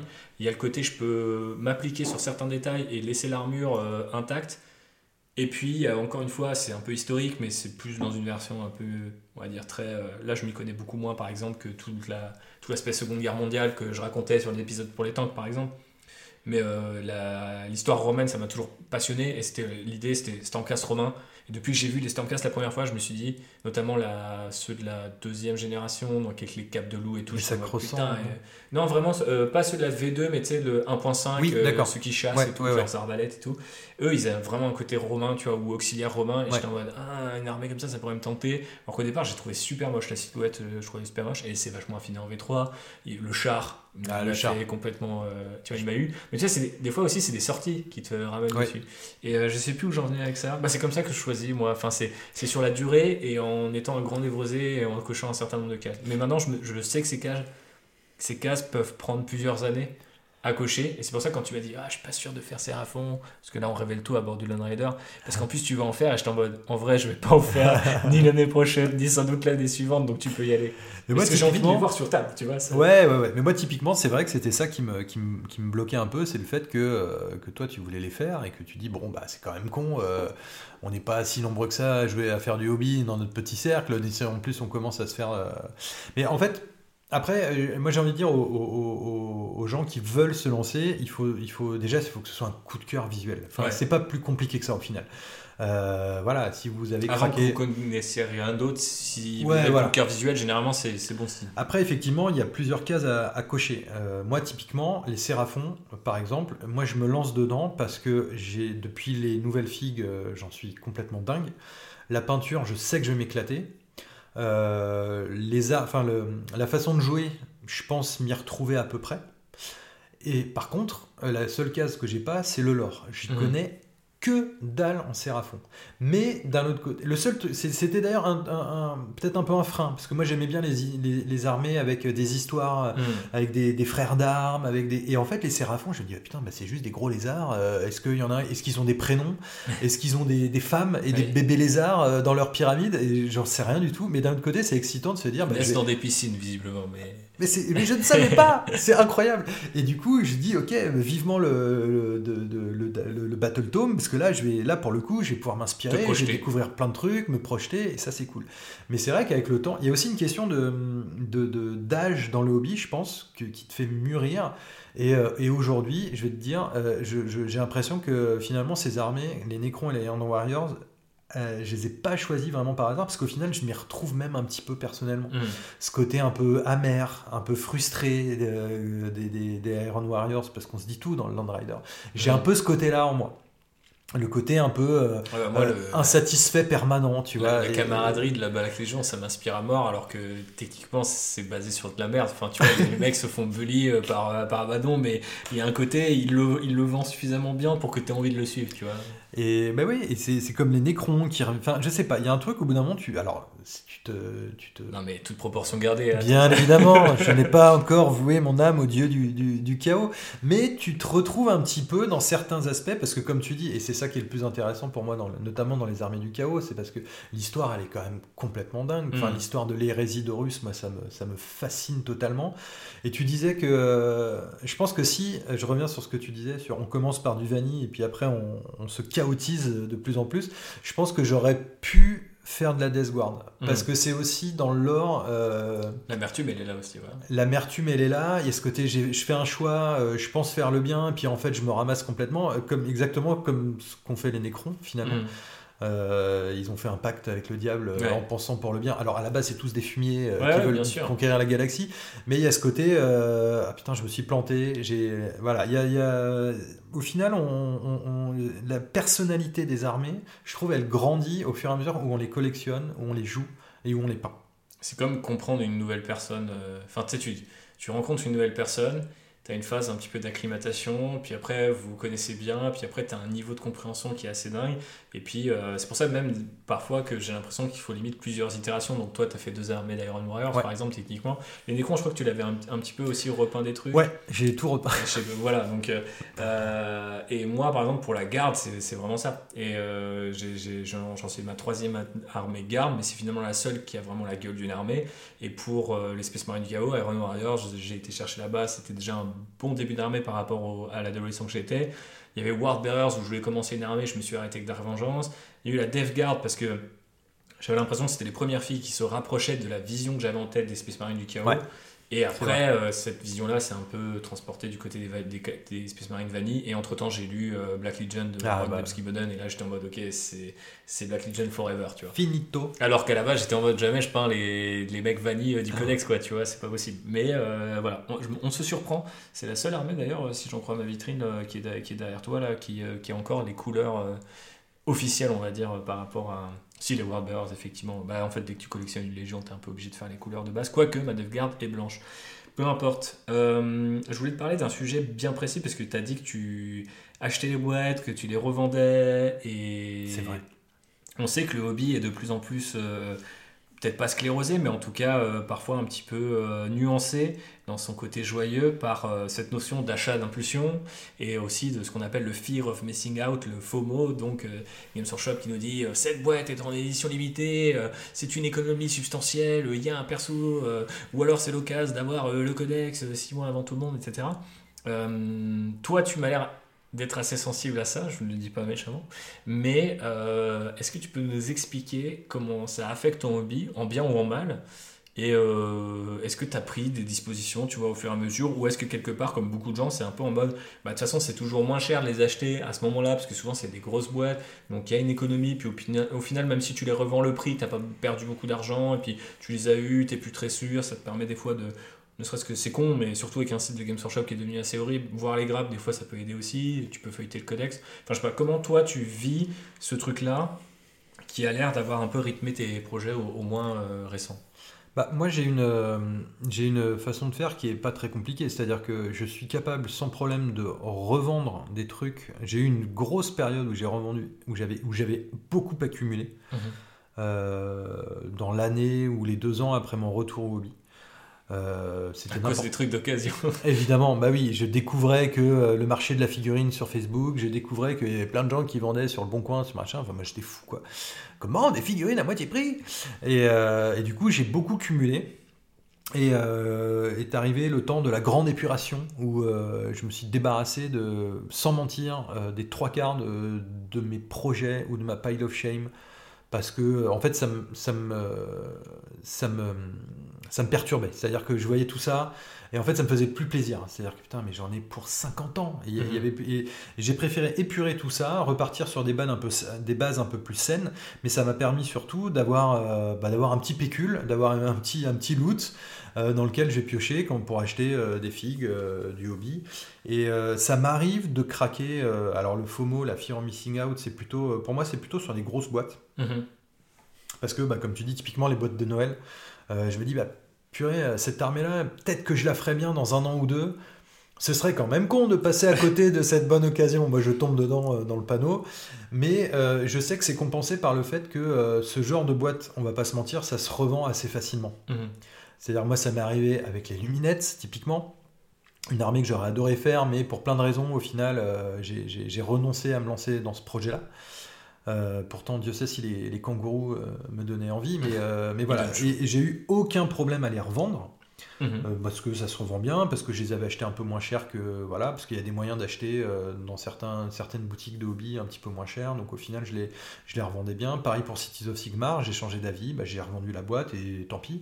Euh, moi, c'est plutôt ce qui, ce qui m'angoisse plutôt dans le hobby, c'est plutôt le côté un peu règle, un peu update, un peu FAQ, un peu course à l'échalote. des, voilà. Enfin, tu le sais très bien. Moi, c'est ça qui me, qui me, qui me, qui me met dans la détresse la plus totale. Alors qu'au final, suffit de se lancer, de jouer en fait, et puis, puis ça se passe bien. Après, c'est vrai que les médias dont tu parlais euh, tout à l'heure, on a quand même toujours tendance à, même malgré nous, en fait, à aller dans une euh, direction qui entretient en fait cette, euh, Ouais. cette peur de, de- de laisser tomber, de ah il faut il faut que j'aille sur le codex maintenant. Et en fait, c'est, enfin pour moi, c'est l'erreur principale. Enfin, en tout cas, au niveau où la pratique Games Workshop aujourd'hui, je serais, je suis pas contre des boîtes collector qui sortent un peu en avance ou que sais-je, mais il y a vraiment un truc de, c'est un hobby qui est qui se base sur le temps long. Et le fear of missing out, par définition, c'est plutôt le temps court. C'est maintenant, il faut que tu aies la Ouais. boîte, sinon elle va disparaître. Et, et en fait, souvent, le temps qu'elle disparaisse, bah, tu vois, des fois, ça m'est arrivé de me dire, ah, il faudrait que je les top parce que putain, j'ai bien envie de ce kit. Et en fait, euh, le samedi matin où ça part en préco, euh, finalement, je fais pas, je suis pas là, euh, j'y pense plus. Je me dis, ah merde, j'ai loupé. Et en fait, le, je cligne des yeux, on est trois mois plus tard, j'ai fini ce que je devais faire. Et là, je fais, ah, mais c'est de Kill Team, en fait, elle est sortie. Et il n'y a pas besoin de lâcher 120 balles pour des décors et un rule set que je vais même pas utiliser, tu vois. Ouais. Et euh, Non, donc, si vrai. je peux donner un conseil aux gens qui nous écoutent, c'est de se dire que déjà les figues restent et les règles partent. Ça, c'est toujours pareil. Enfin, les règles changent, elles partent pas, Oui, mais voilà. souvent elles changent. Et puis après, euh, il y a un vrai truc sur le côté. euh, de toute façon, si vous êtes euh, heureux dans ce que vous faites, euh, d'un point de vue hobby, bah, en principe, euh, ça va mieux. Après, bah, c'est vrai que par exemple, quand tu es sur une armée qui peut être. euh, c'est plus trop le cas maintenant à 40 000 comme à Age of Sigmar, on est vraiment arrivé à un niveau où euh, c'est très rare pour un joueur. euh, tu vois, encore récemment, c'est- ça pouvait être les tyrannides. Dire, putain, bon, les gars, ça fait deux éditions, je crève la dalle, j'ai bien envie d'aller papillonner, quoi, tu vois. Donc c'est de moins en moins le cas, mais je, je pouvais comprendre, tu vois. Moi, je sais qu'à ma période où la garde, c'était pas trop ça, et j'étais pas trop sûr de KO, bah, j'étais tenté par plein de trucs. J'ai pas craqué parce que je- j'en avais pas forcément l'argent, mais je peux comprendre pourquoi ça vient. Mais après, effectivement, il, je sais pas, c'est- compliqué parce qu'on a quand même toujours envie d'être un peu à la page et un peu. Enfin, je peux comprendre d'où ça vient, tu vois. C'est ça. Et euh, mais je pense que tu as raison. Il faut, il faut. C'est un hobby sur le temps long, mais genre vraiment long. Et euh, parce que Les gens un- ont plus l'habitude. Non, les gens, mais clairement, clairement, les gens ont plus l'habitude. Et c'est vrai que c'est un hobby qui, qui implique tellement d'investissement. Alors, financier, évidemment, c'est comme un gouffre à pognon et on a de la chance de pouvoir, euh, de pouvoir, euh, de pouvoir en acheter. Ou en tout cas, on a la chance aussi d'avoir euh, des, manières, des, des moyens pardon, de- d'acheter des figurines Mhm. moins chères via euh, le marché de l'occasion. Donc ça c'est bien, mais c'est c'est entre l'investissement financier, l'investissement personnel, la peinture, en fait on- il, faut, il, faut, il faut prendre le temps d'avoir une vision. Mais c'est pas facile parce que quand tu rentres dans le hobby, t'es- puis tu as l'excitation, Ouais. il y a la nouvelle figue, il y a une nouvelle faction, le nouveau détachement. Et euh, mais prendre son temps, c'est important euh, parce que moi je, je sais que ça m'a déprimé de, de stacker ma pile of shame. Ouais. J'étais Mais- pas bien, je, je profitais plus du hobby. C'est sûr. Je pense que si tu as trop de trucs, ça, justement, ça obscurcit cette, euh, cette vision. Alors après, tu vois, quand on parle de vision, moi, je, je visualise vraiment euh, presque un peu le même niveau d'attention et de, et de détail et de, de- d'investissement, euh, je veux dire, euh, personnel, humain, quoi, euh, que je vais mettre dans ces projets-là, avec des projets de boulot, voire des projets perso. Et je sais que limite, euh, enfin, je dirais pas que mes armées, c'est mes enfants, parce que déjà, j'en ai pas, donc c'est pas trop comparable. Mais, euh, et on parlera des, des tiens juste après. Mais euh, je trouve qu'il y a vraiment un truc de l'ordre de ouais, en fait, moi, si j'ai pas la vision, euh, je, je peux pas y aller. Donc en fait, le fear euh, of missing out, pour moi, à moins que Games Workshop me sorte vraiment, je sais pas, du jour au lendemain, une armée, genre c'est un site, c'est un set Blood Pact, tu vois, et genre si tu le prends pas maintenant, il disparaît, là je suis obligé de le prendre. Mais en vrai, tu vois, mais mes visions commencent à être suffisamment bien définies et mes goûts aussi suffisamment connus pour me dire euh, bon bah euh, non je vais pas y aller. Après il y a un argument par contre qui est imbattable et dont on n'a pas vraiment discuté. Enfin tu parlais effectivement des moyens dont on, en a un peu discuté quand même. C'est effectivement le prix parce que des fois même en craquant en se disant putain j'ai lâché un 120 balles, un 160 balles, bah ouais, mais en fait, les acheter à l'unité dans, dans, deux ans, ça sera forcément plus cher parce qu'ils augmentent tous les ans, parce que ça sera plus en bundle et tout. Donc, euh, on se justifie finalement un peu avec ce côté financier. Et puis, c'est comme ça qu'on se retrouve avec cette boîte d'armée sous le lit qui n'ont pas commencé, quoi. Mais bon. Ouais, mais après, tout est une question d'équilibre. C'est-à-dire que moi, j'avais, vraiment une grosse pile of shame. Mais quand je dis pile of shame, genre, j'avais un projet Krieg mhm. avec les tanks, avec les figues. T'avais tout, ouais. Limite, tout était sous couché. J'ai failli tout racheter, mais j'ai résisté à cette tentation. Et, et, à un moment, je me suis dit, mais attends, j'ai mes Necrons, j'ai mes Iron Warriors, j'ai mes gobelins, j'ai peut-être d'autres trucs, mais quand est-ce que je vais les faire? Quand est-ce que je vais les jouer? Hmm. Et je suis arrivé à un âge euh, où, en fait, moi j'ai envie de jouer avec des armées peintes. Donc je sais que entre le moment où je commence et au moment où je vais jouer avec, il va se passer, euh, si tout va bien, je sais pas, 6 mois, 1 an avant que je puisse avoir 500 points de pain hmm. euh, avec lesquels je vais prendre du plaisir à jouer. Donc je me suis... Et en fait, c'est une question d'équilibre, c'est-à-dire j'ai une pile of shame encore, mais rien à voir avec, avec ce que j'avais avant, et surtout, il y a un horizon à cette pile of shame. C'est-à-dire que je sais que euh, dans un an, deux ans, un an, ouais, je peux l'avoir terminé. Mhm. Donc ça reste raisonnable, parce que on va, je, pense sincèrement que la pile of shame fait partie du hobby. Bah parce que, parce bah, que... Sauf euh, quand on était jeune et qu'on n'avait pas l'argent pour stocker des oui, kits. tu faisais un kit, t'en demandais un autre ou t'en achetais un autre, mais c'était. Mais il y a toujours, je trouve ça bien, enfin bien, je trouve que ça fait partie du délire d'avoir ce petit bout de grappe là, cette, cette petite boîte qui traîne au fond de ta, ton placard où tu penses, comment je vais les faire, comment je vais les peindre? Ouais, ça euh, entretient ton esprit. Ça entretient l'esprit, l'imagination, l'envie. Euh, mais bon, après, il y en a qui partent dans des, dans des délires de pile of shame, ils, ouvrent des magasins finalement. Ouais, c'est clair, clair. Ça, c'est un peu oui, il faut, faut, trouver un juste milieu, mais euh, moi j'aime bien aussi. Puis on l'a vu par exemple, euh, bon, ça n'a pas été tout à fait ça, mais il y a des gens qui rigolaient euh, avant le Covid de ouais, mais du coup, si le monde s'arrête, moi j'ai encore au moins tous ces kits-là à faire. Et c'est vrai que c'est plutôt cool d'avoir une pile of shame un minimum raisonnable pour se dire bah, je vais faire ces kits-là, tu vois. typiquement, quand ça commençait à être difficile de se fournir chez Games, avoir des peintures en stock, des kits en stock, avancer sur ces projets, j'ai trouvé ça super cool. Et c'est vrai que en fait, le, je pense que le bon niveau de pile of shame, c'est quand tu vois un horizon, comme tu disais. Et euh, quand tu vois plus qu'il y a trop d'armées, qu'il y a trop de kits pour chaque armée, c'est pas la peine. Voire même quand tu commences à avoir des armées euh, qui sont pas commencées du tout, tu vois. Et tu ah bah dis, euh, ouais, là, en fait, c'est très compliqué. Mais parlons peut-être d'un sujet plus léger, puisque on l'a abordé un petit peu entre les lignes. tu es effectivement papa de deux garçons, si je ne dis pas de bêtises. Tout à fait. Et ils ont quel âge, rappelle-moi? Euh, ils ont 10 et 7 euh, ans. Ok, donc euh, à peu près l'âge auquel toi tu as découvert le hobby, pour le plus grand? Oui, c'est vrai. Et moi j'ai découvert plutôt vers 13, 12, 13 ans. Qu'est-ce que ça fait en fait, je le dis assez largement, mais d'être un hobbyiste et un papa. Est-ce que c'est un truc que quand tu étais toi-même jeune hobbyiste, tu disais Ah ouais, un coup, euh, moi, quand je, serai papa, je vais initier euh, mes gosses Ou euh, tiens, ça pourrait être marrant de fonder une famille et de continuer à avoir cette passion-là en commun avec, je sais pas, faire des games avec ma femme, faire des games avec mes enfants. Est-ce que c'est un truc qui t'avait traversé l'esprit, soit avant, soit pendant et maintenant quoi? Bah, ça va peut-être t'étonner, mais pas du tout. C'est-à-dire que moi, je, ma femme n'est pas du tout euh, versé dans euh, ce qu'on va appeler au sens large la, pop culture. Mhm. Donc euh, ça a toujours été un peu l'équilibre. donc du coup, il y a ça. Et, moi, je suis toujours parti du principe que mes enfants, j'ai pas envie de leur mettre la tête dans un hobby ou dans un univers. moi, j'ai découvert la fantasy, le hobby tout seul. Mhm. Et euh, ça a pris. Tu veux utiliser cette même liberté, quoi. Ouais, c'est-à-dire que, alors il y en a qui font, moi je, je juge pas, euh, c'est voilà, mais c'est pas. Je sais que euh, moi j'étais toujours un peu étonné de voir des, des potes qui leur môme il a 6 ans ou 5 ans, allez hop, on va leur faire voir toute la trilogie Star Wars, et puis les autres, et puis Retour vers le futur, et puis les Avengers, et puis les Harry les Potter, c'est un peu, ça fait un peu gavage quoi. Mhm. Et moi, je préfère les, les laisser faire leur choix.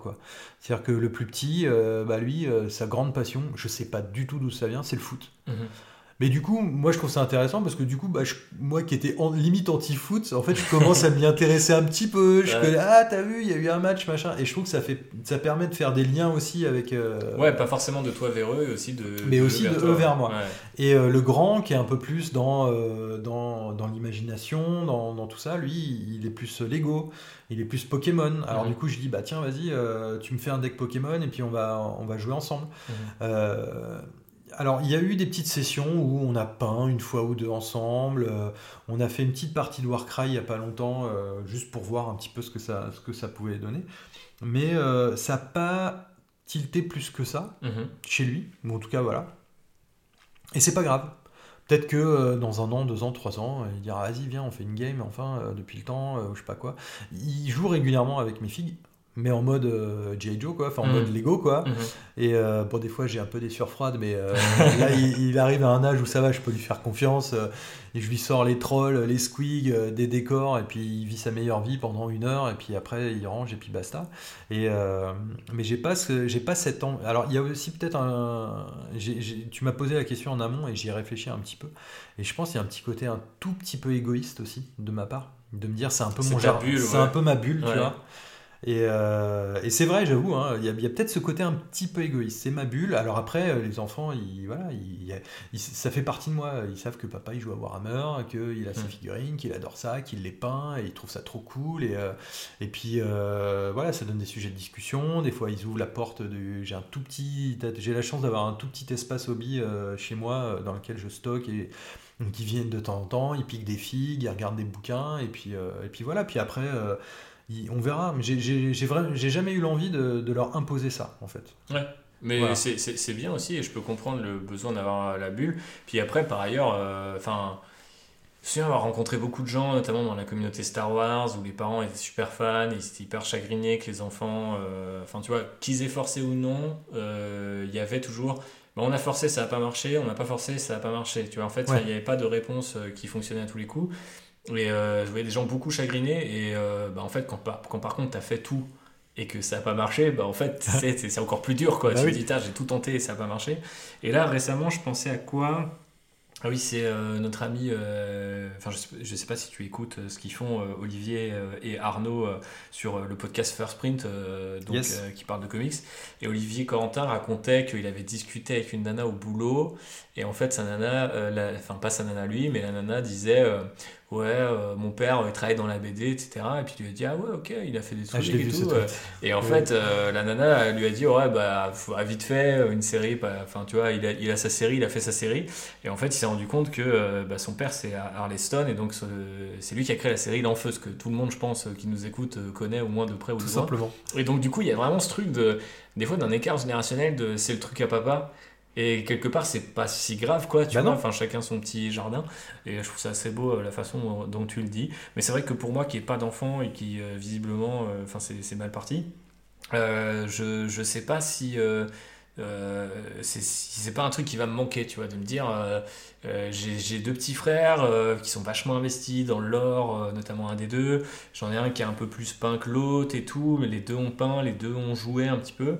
Mais euh, ça me chagrine vraiment, tu vois, de ne pas avoir réussi à transmettre ce truc-là, là où avant on avait, euh, et on l'a toujours hein, d'ailleurs, les Lego en commun, tu vois, c'est un truc, de chez nous trois, tu vas trouver les Lego et tout.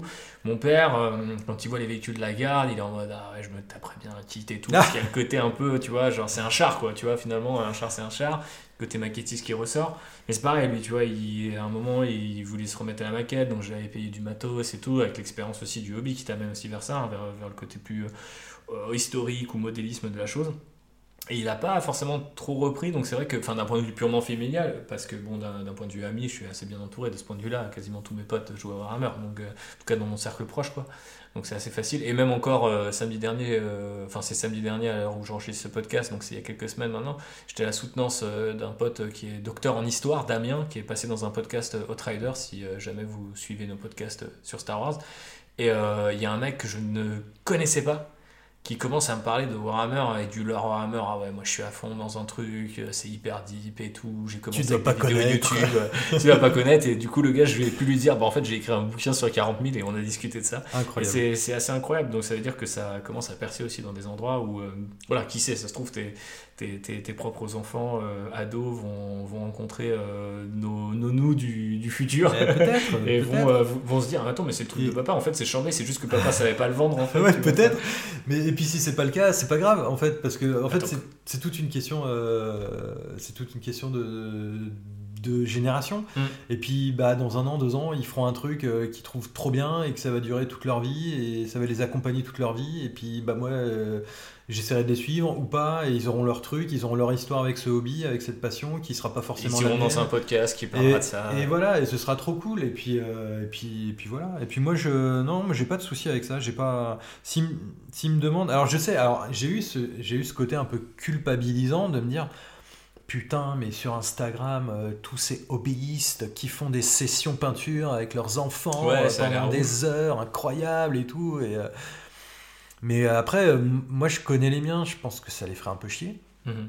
Et, euh, et puis je sais pas, bah, après ça se fait naturellement ou ça se fait pas, et puis c'est comme ça quoi. Ouais, bah ouais. Non, je pense que c'est une bonne philosophie. On n'est pas là pour imposer notre hobby non, à tout le monde. Non, Mais cela dit, si tu devais initier des gens à Warhammer 40 000, quel que soit leur âge, enfin Warhammer 40 000 ou hobby de manière générale, pas forcément 40 000, qu'est-ce que tu le, leur dirais pour les convaincre et leur présenter le truc? Parce qu'en fait, souvent la alors quand les gens viennent chez moi, il y a la vitrine, donc il y a quelque chose de très tangible qui a tendance à vraiment happer les gens. Et pour avoir bossé euh, en boutique Games Workshop, vous pouvez pas savoir le nombre de gens qui rentraient juste pour voir la vitrine de plus près, ce qui est quand même assez bizarre. Enfin, c'est assez bizarre et assez beau, quoi. Mais euh, qu'est-ce que toi tu dirais aux gens où euh, voilà, tu es dans le bus, où il n'y a, pas de, a pas de réseau comment, comment tu décris ce, ce truc quoi? Il y a plusieurs questions. Comment je décrirais ce enfin, Comment tu, tu, le vends à quelqu'un quoi Parce que euh. moi, je me, je me souviendrai toute ma vie de Raphaël qui me raconte ce que c'est euh, des Space Marines en moto. Et ça, ça à la fois, c'était exactement ça, mais pas du tout ça. Tu vois, et, je trouve que c'est assez génial. Bah, moi, ce que, je, ce que je trouve rigolo euh, dans ce hobby-là, c'est que j'ai l'impression, mais c'est peut-être de moins en moins le cas, que c'est c'est un peu la dernière, euh, le dernier hobby vraiment niche. Quoi. Ouais. C'est-à-dire qu'on a vécu. Alors moi j'ai bouffé, enfin moi j'ai voilà, j'ai bouffé du jeu vidéo, j'ai bouffé du jeu de rôle, j'ai bouffé du jeu de figue, etc. Et j'ai vu comment ça a évolué aussi un petit peu. Et euh, bah aujourd'hui le jeu vidéo, euh, ça fait des années que ça s'est démocratisé, mais je peux dire au collège, voilà, c'était pas le cas les jeux de rôle, pareil, c'est en mm. grosse phase d'être démocratisé avec euh, les actual play, avec euh, Donjons et Dragons qui devient vraiment hype. Ils font des films, Stranger Things. Euh, on salue nos amis de la Bonne Auberge qui font du, du, actual play qui a de plus en plus de succès. Mais le hobby, même si ça, il commence à y avoir des trucs, je trouve que ça reste une des passions qui est la, les plus difficiles à appréhender. C'est-à-dire que, ouais, moi je kiffe les jeux vidéo, ok, je vois ce que c'est, je peux comprendre. Ouais, moi je fais du jeu de rôle, ah ouais, Stranger Things, Donjons et Dragons, mm. ouais, je vois ce que c'est, ouais, c'est marrant. Mais alors le hobby, mon gars, pour expliquer à quelqu'un que tu achètes des bonhommes en plastique sur grappe, que tu découpes, que tu colles et que tu Henri peins. Cavill. ah oui, alors là, là c'est bien. Ils, nous ont donné. il nous a aidé. Le il nous aide. des dieux. Il nous aide. Il nous aide. Euh, là-dessus, là-dessus, je dis un truc intéressant et je fais la connexion avec Tabletop Titan, c'est toi qui en parlais tout à l'heure. Euh, il disait dans un de leurs podcasts, je ne sais plus lequel c'est, je crois que c'est le podcast avec un psychologue. Il parlait de santé mentale euh, à propos du hobby. Ah, c'était Tactics, j'ai dit Titans, ouais. Euh, une autre chaîne que j'aime bien, mais c'est bien Tactics, effectivement, auquel je pensais. Et euh, il parlait de ça, et je crois que c'est dans celui-là où il disait en fait, le hobby, c'est comme le métal maintenant. C'est-à-dire que le métal, on a à cette image, la musique métal, à cette, euh, voilà, de, de, trucs un peu soit niche, soit avant-gardiste, soit très. Voilà, c'est réservé à un cercle d'initiés, alors que c'est la musique qui vend le plus. C'est là où la musique s'est le plus développée, là où les festivals sont plus développés, etc. Il y a un côté ça paraît dès l'extérieur être une toute petite niche, un truc limite bizarre. Et en fait, quand tu es dedans, il y a des millions de gens. Et, en fait, je pense que c'est ça dans le hobby. Alors qu'à l'époque, je pense qu'il y avait peut-être pas des millions de gens, mais il y en avait sans doute beaucoup. Mais ce qui manquait, c'est Internet. Et du coup, les gens étaient dans des cercles isolés. Et il y avait toujours un peu ce truc de. On a gardé cette structure du cercle de joueurs. Sauf que maintenant, ah putain, dans l'autre cercle, bah, ne serait-ce que les chaînes YouTube, sont des cercles de joueurs. Donc en fait, on voit ce que les autres font et tout. Et il y a un côté maintenant où nous sommes un peu légion. C'est plus facile de définir notre passion par rapport à ça. Mais c'est vrai qu'il y a quand même un côté un peu, euh, c'est par cercle concentrique. Et si t'es jamais touché parce que je sais pas, euh, ah ouais, j'ai un pote, euh, ah bah j'ai le mec d'une copine à moi, ou même la copine parce que ça c'est aussi vachement féminisé, ce qui est plutôt cool. Mais c'est vrai qu'on est encore dans un truc un peu. Il n'y a pas des barbelés et des miradors dessus comme à une époque, mais il y, a un, y a un côté un peu en mode Attends, mais c'est quoi exactement? Donc tu, tu, peins et tu joues Parce qu'il y a toujours un peu ce côté-là, c'est-à-dire oui. le JDR, c'est du, du jeu. Alors qu'il y a des figurines sur le GDR, ça pose pas problème aux gens, ça bizarrement, tu vois. mais nous, euh, non, je sais pas, on est encore trop goulesque. On est trop goulesque. Mais c'est le temps euh, qu'une série mette euh, des héros en scène avec des Warhammer. ça va venir dans quelques années. non, mais je pense que l'avantage avec ce hobby, c'est que moi, en fait, par exemple, dans le jeu de rôle, je n'ai jamais joué en dehors de mon cercle d'amis. Hmm. Et là aujourd'hui, j'aurais beaucoup de mal à jouer avec des personnes que je connais pas ou qui me sont pas euh, présenté comme personne de confiance entre guillemets par un membre de mon c'est-à-dire que typiquement toi euh, Raph euh, c'est ça fait partie pour moi de l'expérience de hobby c'est-à-dire tu passes un bon moment avec des mecs que tu connais bien ou, des ou des toi, tu, tu, jouerais pas avec des gens que tu connais pas. J'aurais beaucoup de mal en tout cas. Hmm. et c'est pour ça que je, je, suis pas du tout tournoi ou ça a priori c'est pas un truc qui, qui m'attire mais euh, l'avantage avec ce hobby-là aussi, c'est que tu peux le faire, contrairement au jeu de rôle, tu peux partir dedans solo. Ouais. C'est-à-dire que tu peux dire, bah, je vais juste peindre des figues, je vais acheter un pinceau, une figue que je trouve cool. et, si j'ai Et puis voilà, quoi. Et puis euh, au pire, je ferai, que du, je ferai que de la peinture et ce sera très bien. Et, mais moi, pour revenir à, ta question, comment j'introduirais les gens au hobby? Je pense que j'introduirais de deux manières. C'est-à-dire qu'effectivement, tu as le côté faut peindre, mais oh là là, mais jamais de la vie, mais tu comprends, mais combien t'as de figurines? Bah tu vends Warcry en fait. Mhm. Warcry, tu dis bah écoute, euh, t'as 10 figues à peindre, t'es même pas obligé de les peindre, mais déjà commence à, lire un peu les règles, l'univers. Je pense que c'est vraiment la meilleure porte d'entrée pour, l'univers. Puis tu, peux le vendre en mode jeu apéro, les gens ils connaissent le jeu mhm. apéro, tu prends du saucisson, de la bière, tu joues mhm. avec des gobelins, c'est cool, et puis voilà. Et euh, surtout, moi, ce qui a beaucoup marché pour moi, c'est ce côté un peu apaisant. C'est ce côté, euh, tu parlais tout à l'heure de, de, Tabletop Tactics qui avait invité un, psychologue et qui parlait justement de, de tous les bienfaits euh, sur, sur le mental que ça pouvait apporter. moi, je parlerais de ça aussi. Mhm. C'est-à-dire qu'il il n'y a pas longtemps, je parlais, je sais plus avec qui je parlais de ça, du hobby justement, parce que moi, typiquement, je fais quasiment plus de jeux vidéo parce que ça m'apporte plus grand-chose. Euh, mais je parle sur le niveau personnel. C'est-à-dire que quand je joue 2-3 heures à un jeu vidéo, à la fin j'éteins la console et euh, je fais bon, bon bah voilà quoi, c'est, je vais me coucher. Tandis que le hobby, il y a ce côté, euh, j'ai créé quelque chose. Hmm. C'est peut-être pas beau. C'est peut-être pas beau au début parce que tu maîtrises pas assez les outils, mais il y a ce côté, euh, surtout aujourd'hui, moi j'ai un taf où euh, je passe ma vie devant un écran en fait, et, le soir, bah, j'ai plus envie de passer ma, soirée devant un écran. Donc je suis à mon atelier, j'ai mes pinceaux, j'ai ma petite musique, j'ai le podcast Land Rider dans les oreilles, et euh, j'oublie tout et je construis un truc, je fais un truc de mes mains, et à la fin c'est peut-être un peu bancal et tout, mais c'est moi qui l'ai fait, et il y, a il y, a ce côté un peu fierté, un peu. ouais, tangible. Tangible, ouais. Et surtout plus que tangible, je suis complètement d'accord avec tout ce que tu dis. Moi, ce qui m'épate encore aujourd'hui, puisque là, on voit en V10, on a fait beaucoup de parties, toi et moi, Raphaël, etc., petit groupe euh, de Nantais, là. Euh, cette régularité euh, amène une envie de peindre, enfin, donc, du coup, de monter des figues qu'on a peut-être dans notre pile of shame, puis de peindre, puis on peint, donc on, on finit notre soirée, comme tu dis. Puis, tu sais, moi, des fois, j'ai fini de peindre une figue, et du coup, je commence à la visualiser. Souvent, je commence d'un lore ou, euh, ou d'une conversion que j'ai envie de faire. Je me dis, ah ouais, j'aimerais bien faire un commissaire euh, avec une masse d'armes parce que je trouve ça stylé et tout. Puis ça fait vraiment en mode le, le, le bâton, quoi, tu vois. Et genre, euh, je le fais. Et puis après, je commence à me dire, ah, comment il pourrait s'appeler J'ai un petit nom et tout je commence à peindre, puis après je vais, tu sais, je vais me pioter, je commence à réfléchir à des petites scénettes et tout dans ma tête, et je suis en mode, putain, ça continue, puis le lendemain matin, je fais, ah ouais, dans une game, faudrait que je fasse une liste avec lui et tout. et en fait, genre, ça, ça ne s'arrête jamais. Fin, et parce que à la rigueur, euh, voilà, il y a plein de, de, hobbies manuels, ou même, tu vois, le truc un peu art plastique, le craft, etc., où tu peux faire ça, mais je suis pas sûr qu'il y ait ce côté euh, mise en mouvement un peu permanent, c'est-à-dire, ok, t'as peint, mais c'est que le début en fait. Enfin, même quand t'as fini le liseré du socle, en fait, euh, peut-être que tu vas l'ajouter au sein d'une liste, tu vas faire une game, il va avoir un autre rôle, il va y avoir des anecdotes qui vont s'ajouter. Euh, tu le joues pas pendant 15 ans, tu le ressors un moment, ah ouais, vous savez les gars, il y avait cette anecdote, ah, vas-y, j'en mets, on va faire une apocalypse, fous tous tes commissaires dans la game. Enfin, en fait, c'est inépuisable en fait. Mais d'ailleurs, c'est ça qu'il faut dire aux gens. C'est une très bonne signature pour Games Workshop. Quoi. Ce n'est que le début. quoi. T'as pas idée, mon gars. ouais, c'est clair. mais euh, non, non, mais voilà, voilà. pour moi, c'est un hobby. Alors, par contre, euh, pour revenir sur le côté euh, papa, machin et tout, boulot et tout, c'est vrai que du coup, c'est un hobby qui est ultra prenant. Mhm. C'est-à-dire que moi aujourd'hui, j'ai pas la, j'ai pas la force mentale ni le temps de faire vraiment autre chose. Mhm.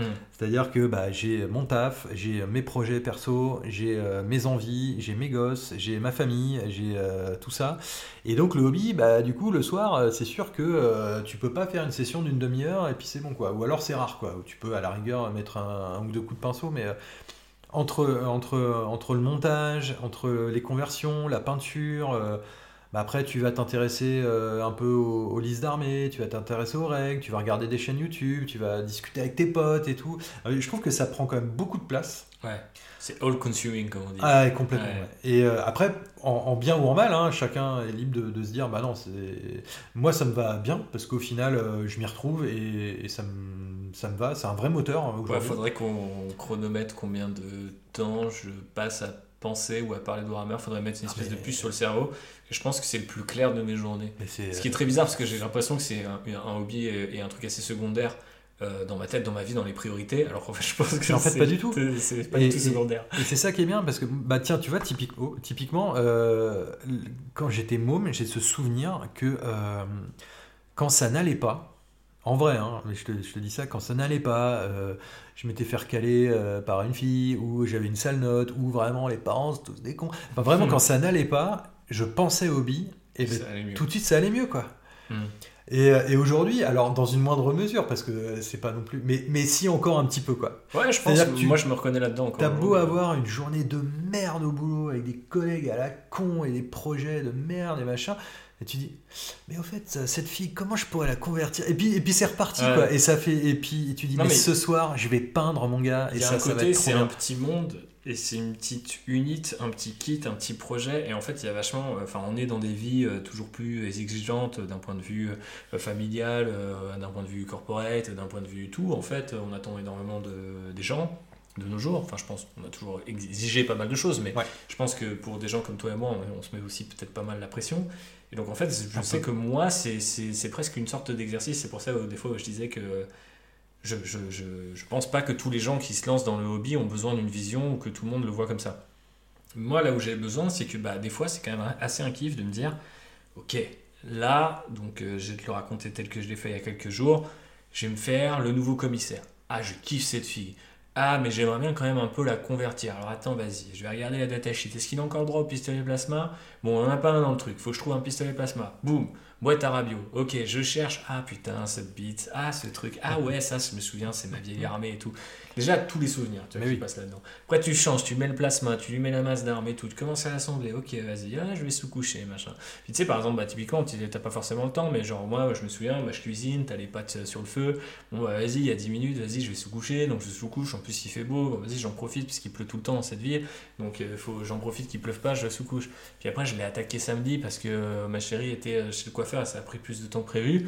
Bah, du coup, je commençais à peindre, puis je dis, ah, je mets juste les couches de base. Puis après, ah ouais, en fait, je- et en fait, j'ai fini la et il y a un truc de genre, ouais, putain, en fait, la statue est bien, le sculpte est ouf et tout. Et en termes de jeu, limite, euh, ça n'a pas ou peu d'intérêt ou peu d'impact. C'est vraiment 30 points dans ma liste d'armée. Ça, ça coûte pas grand chose. Et t'a pris une semaine de réflexion. Mais tu vois, de- dedans, en fait, mais, mais voir plus que ça, et surtout, en fait, je me suis dit, ah, mais c'est super. Puis en le mettant dans la vitrine, j'ai comparé à Gaunt, un autre commissaire. J'ai des commissaires, euh, j'ai un vieux commissaire en plastique, j'en ai d'autres en métal qui traînent. Enfin, et du coup, je me suis dit, ah ouais, j'ai quand même ce truc de genre, ah, c'est des petits un peu, c'est presque des copains, en fait, ces vieilles figues et tout, tu vois, ou, ou plus récentes, en fait, que tu mets tous ensemble dans la vitrine. J'ai pas un Alraem euh, que tu m'avais offert euh, par ailleurs, euh, juste Ouais. après, ou dans la foulée, avant, je sais plus.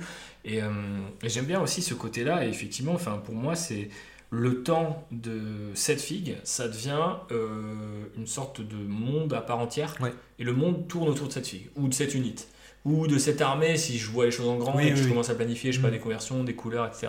Mais c'est toujours une espèce de truc qui rend, euh, au-delà du côté thérapeutique de la peinture, qui me calme, etc., et puis de...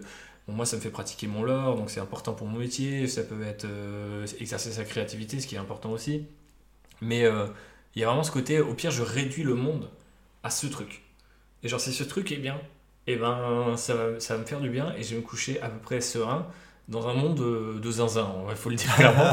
Donc euh, voilà. Mais vrai, après, le, le- problème, c'est que des fois, quand je suis pas satisfait d'une conversion ou d'une peinture, ça me fait l'effet inverse. C'est-à-dire que je ne peux Ah oui. pas dormir.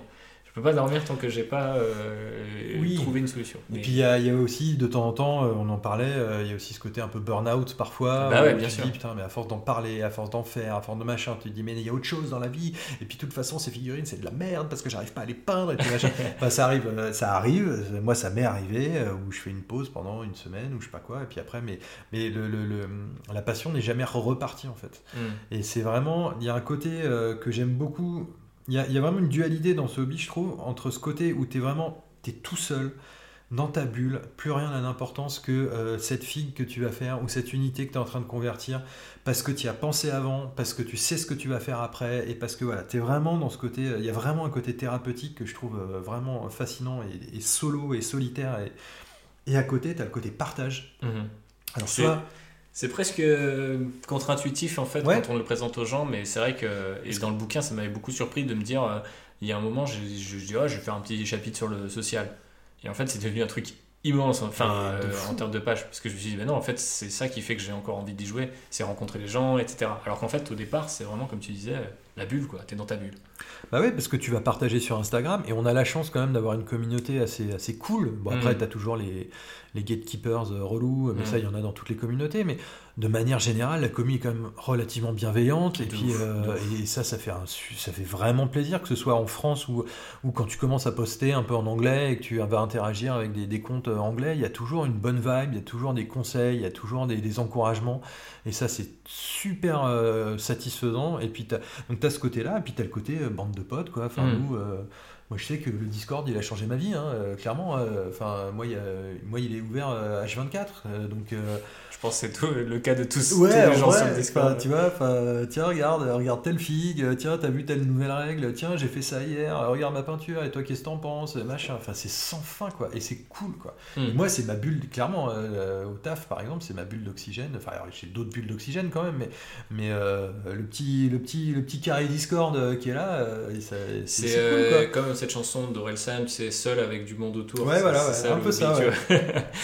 C'est des, bulles qui se rencontrent et où quand tu fais des bulles de savon, tu sais, qui sont des bulles dans des bulles. J'ai un peu l'impression que parfois c'est ça. Et j'aime bien cette, euh, le look de ces bulles dans les bulles. On est complètement dans un truc euh, poétique et très abstrait pour la fin de ce podcast, mais finalement c'est peut-être pas plus mal. Euh, pour terminer peut-être un petit peu ce podcast, parce qu'on n'est pas loin déjà d'une heure et demie de conversation, je voulais te poser des questions un petit peu plus factuelles sur des kits, des personnages, des unités préférées qui t'ont marqué, pas forcément celles que tu possèdes aujourd'hui, mais des trucs, tu vois, que tu aimes bien, soit avec lesquels travailler, avec euh, que tu aimerais bien racheter parce que tu les as pas, mais que ça pourrait être cool dans la collecte, euh, sur lesquels tu avais flashé. Tu peux mélanger tout ça, je vais pas faire un listing, mais je sais pas si euh, y a des trucs qui te viennent en tête quand je dis tout ça, parce que moi je sais que voilà, typiquement pendant longtemps c'était le kit des Cadiens, puis le nouveau kit des Cadiens, et lui-même aussi très versatile, donc c'est souvent moi je réponds beaucoup de si le kit de base, euh, tu vois, les squats tactiques et tout, tu vois, j'ai besoin que ça puisse être bidouillable. Et donc quand c'est bidouillable, je, généralement je suis bien. Donc euh, est-ce que tu as des petits comme ça, des, petites préférences de ton côté? Euh, Oui et non, parce que par exemple les Iron Warriors, je les ai toujours tous bidouillés, comme tu dis. Les Necrons, jamais.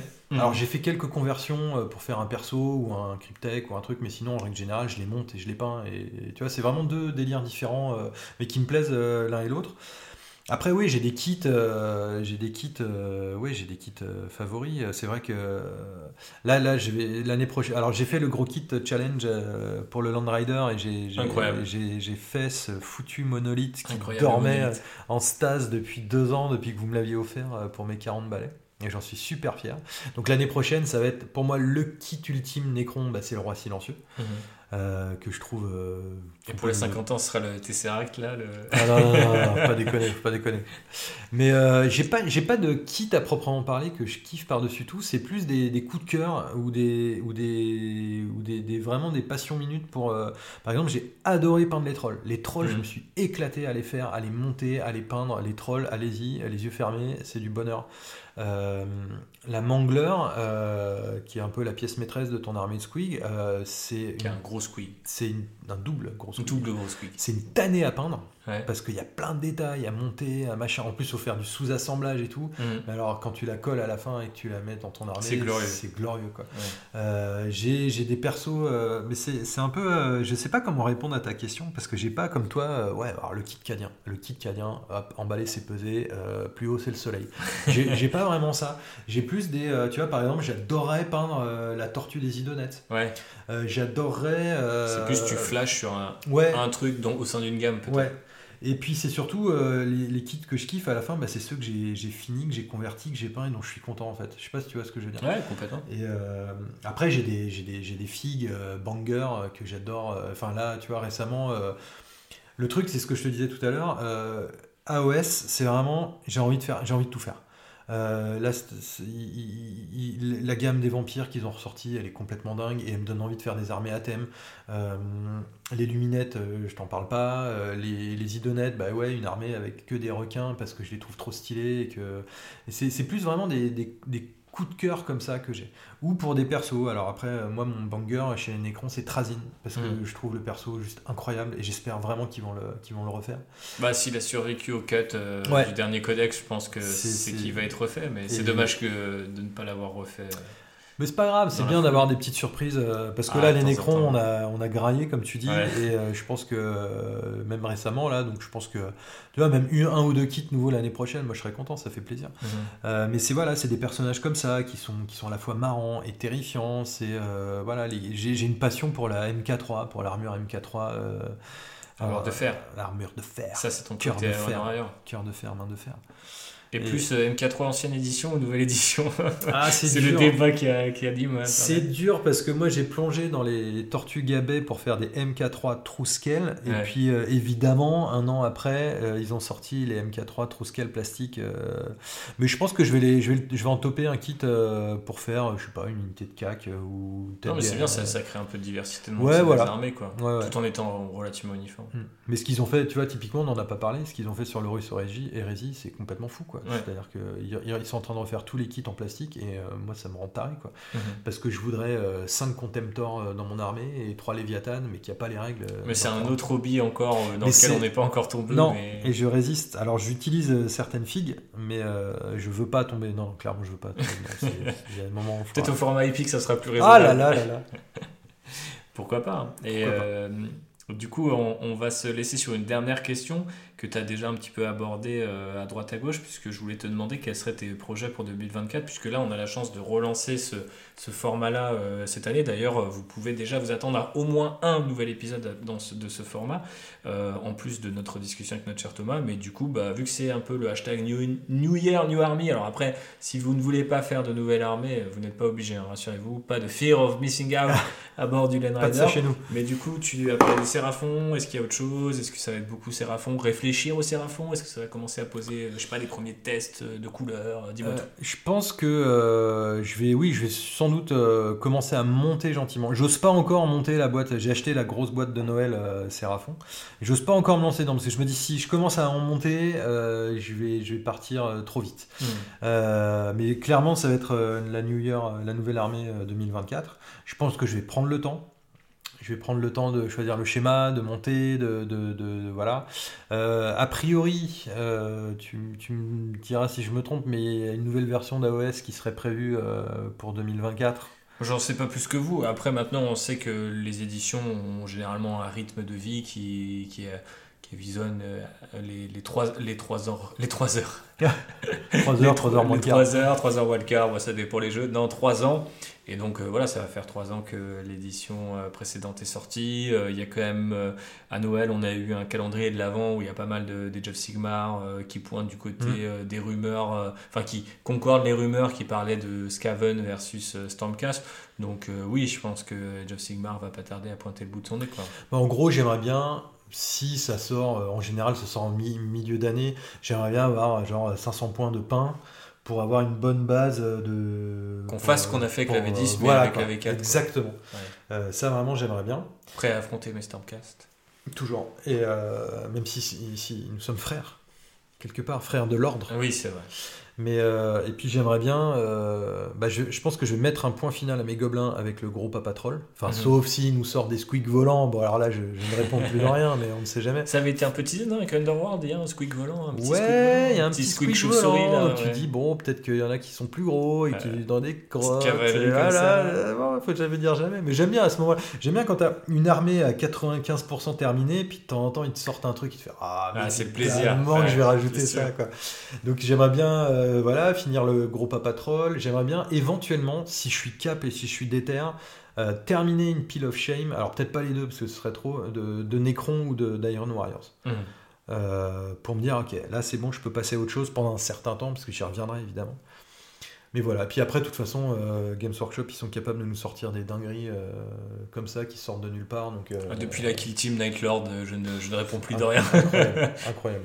Mais voilà, je pense que 2024, ça va être un peu plus, peut-être un peu plus AOS en termes de, en termes de hobby peinture, ouais. en tout Mhm. cas. Et, euh, et surtout, moi, j'ai envie de continuer à faire des games en V10 parce que, bah, clairement, euh, c'est plus on joue, plus on connaît son armée, plus on a l'habitude de la jouer, moins c'est frustrant et plus on prend de plaisir. Donc, euh, rester sur la lancée euh, de cette V10, euh, voilà. Eh ben, écoute, de très belles résolutions et je te souhaite le meilleur pour cette année. Et d'ailleurs, au-delà du hobby, hein, pas que dans le hobby, même si. Parce que pour le hobby, je, je- je peux y faire un petit peu quelque chose, pour le reste, peut-être un peu moins. Euh, et on va se laisser euh, sur ces belles paroles, mais avant toute chose, euh, avant toute chose, avant de terminer, pardon, euh, je voulais savoir où est-ce qu'on pouvait te retrouver euh, si éventuellement on voulait suivre euh, ton travail, que ce soit sur les réseaux ou ailleurs.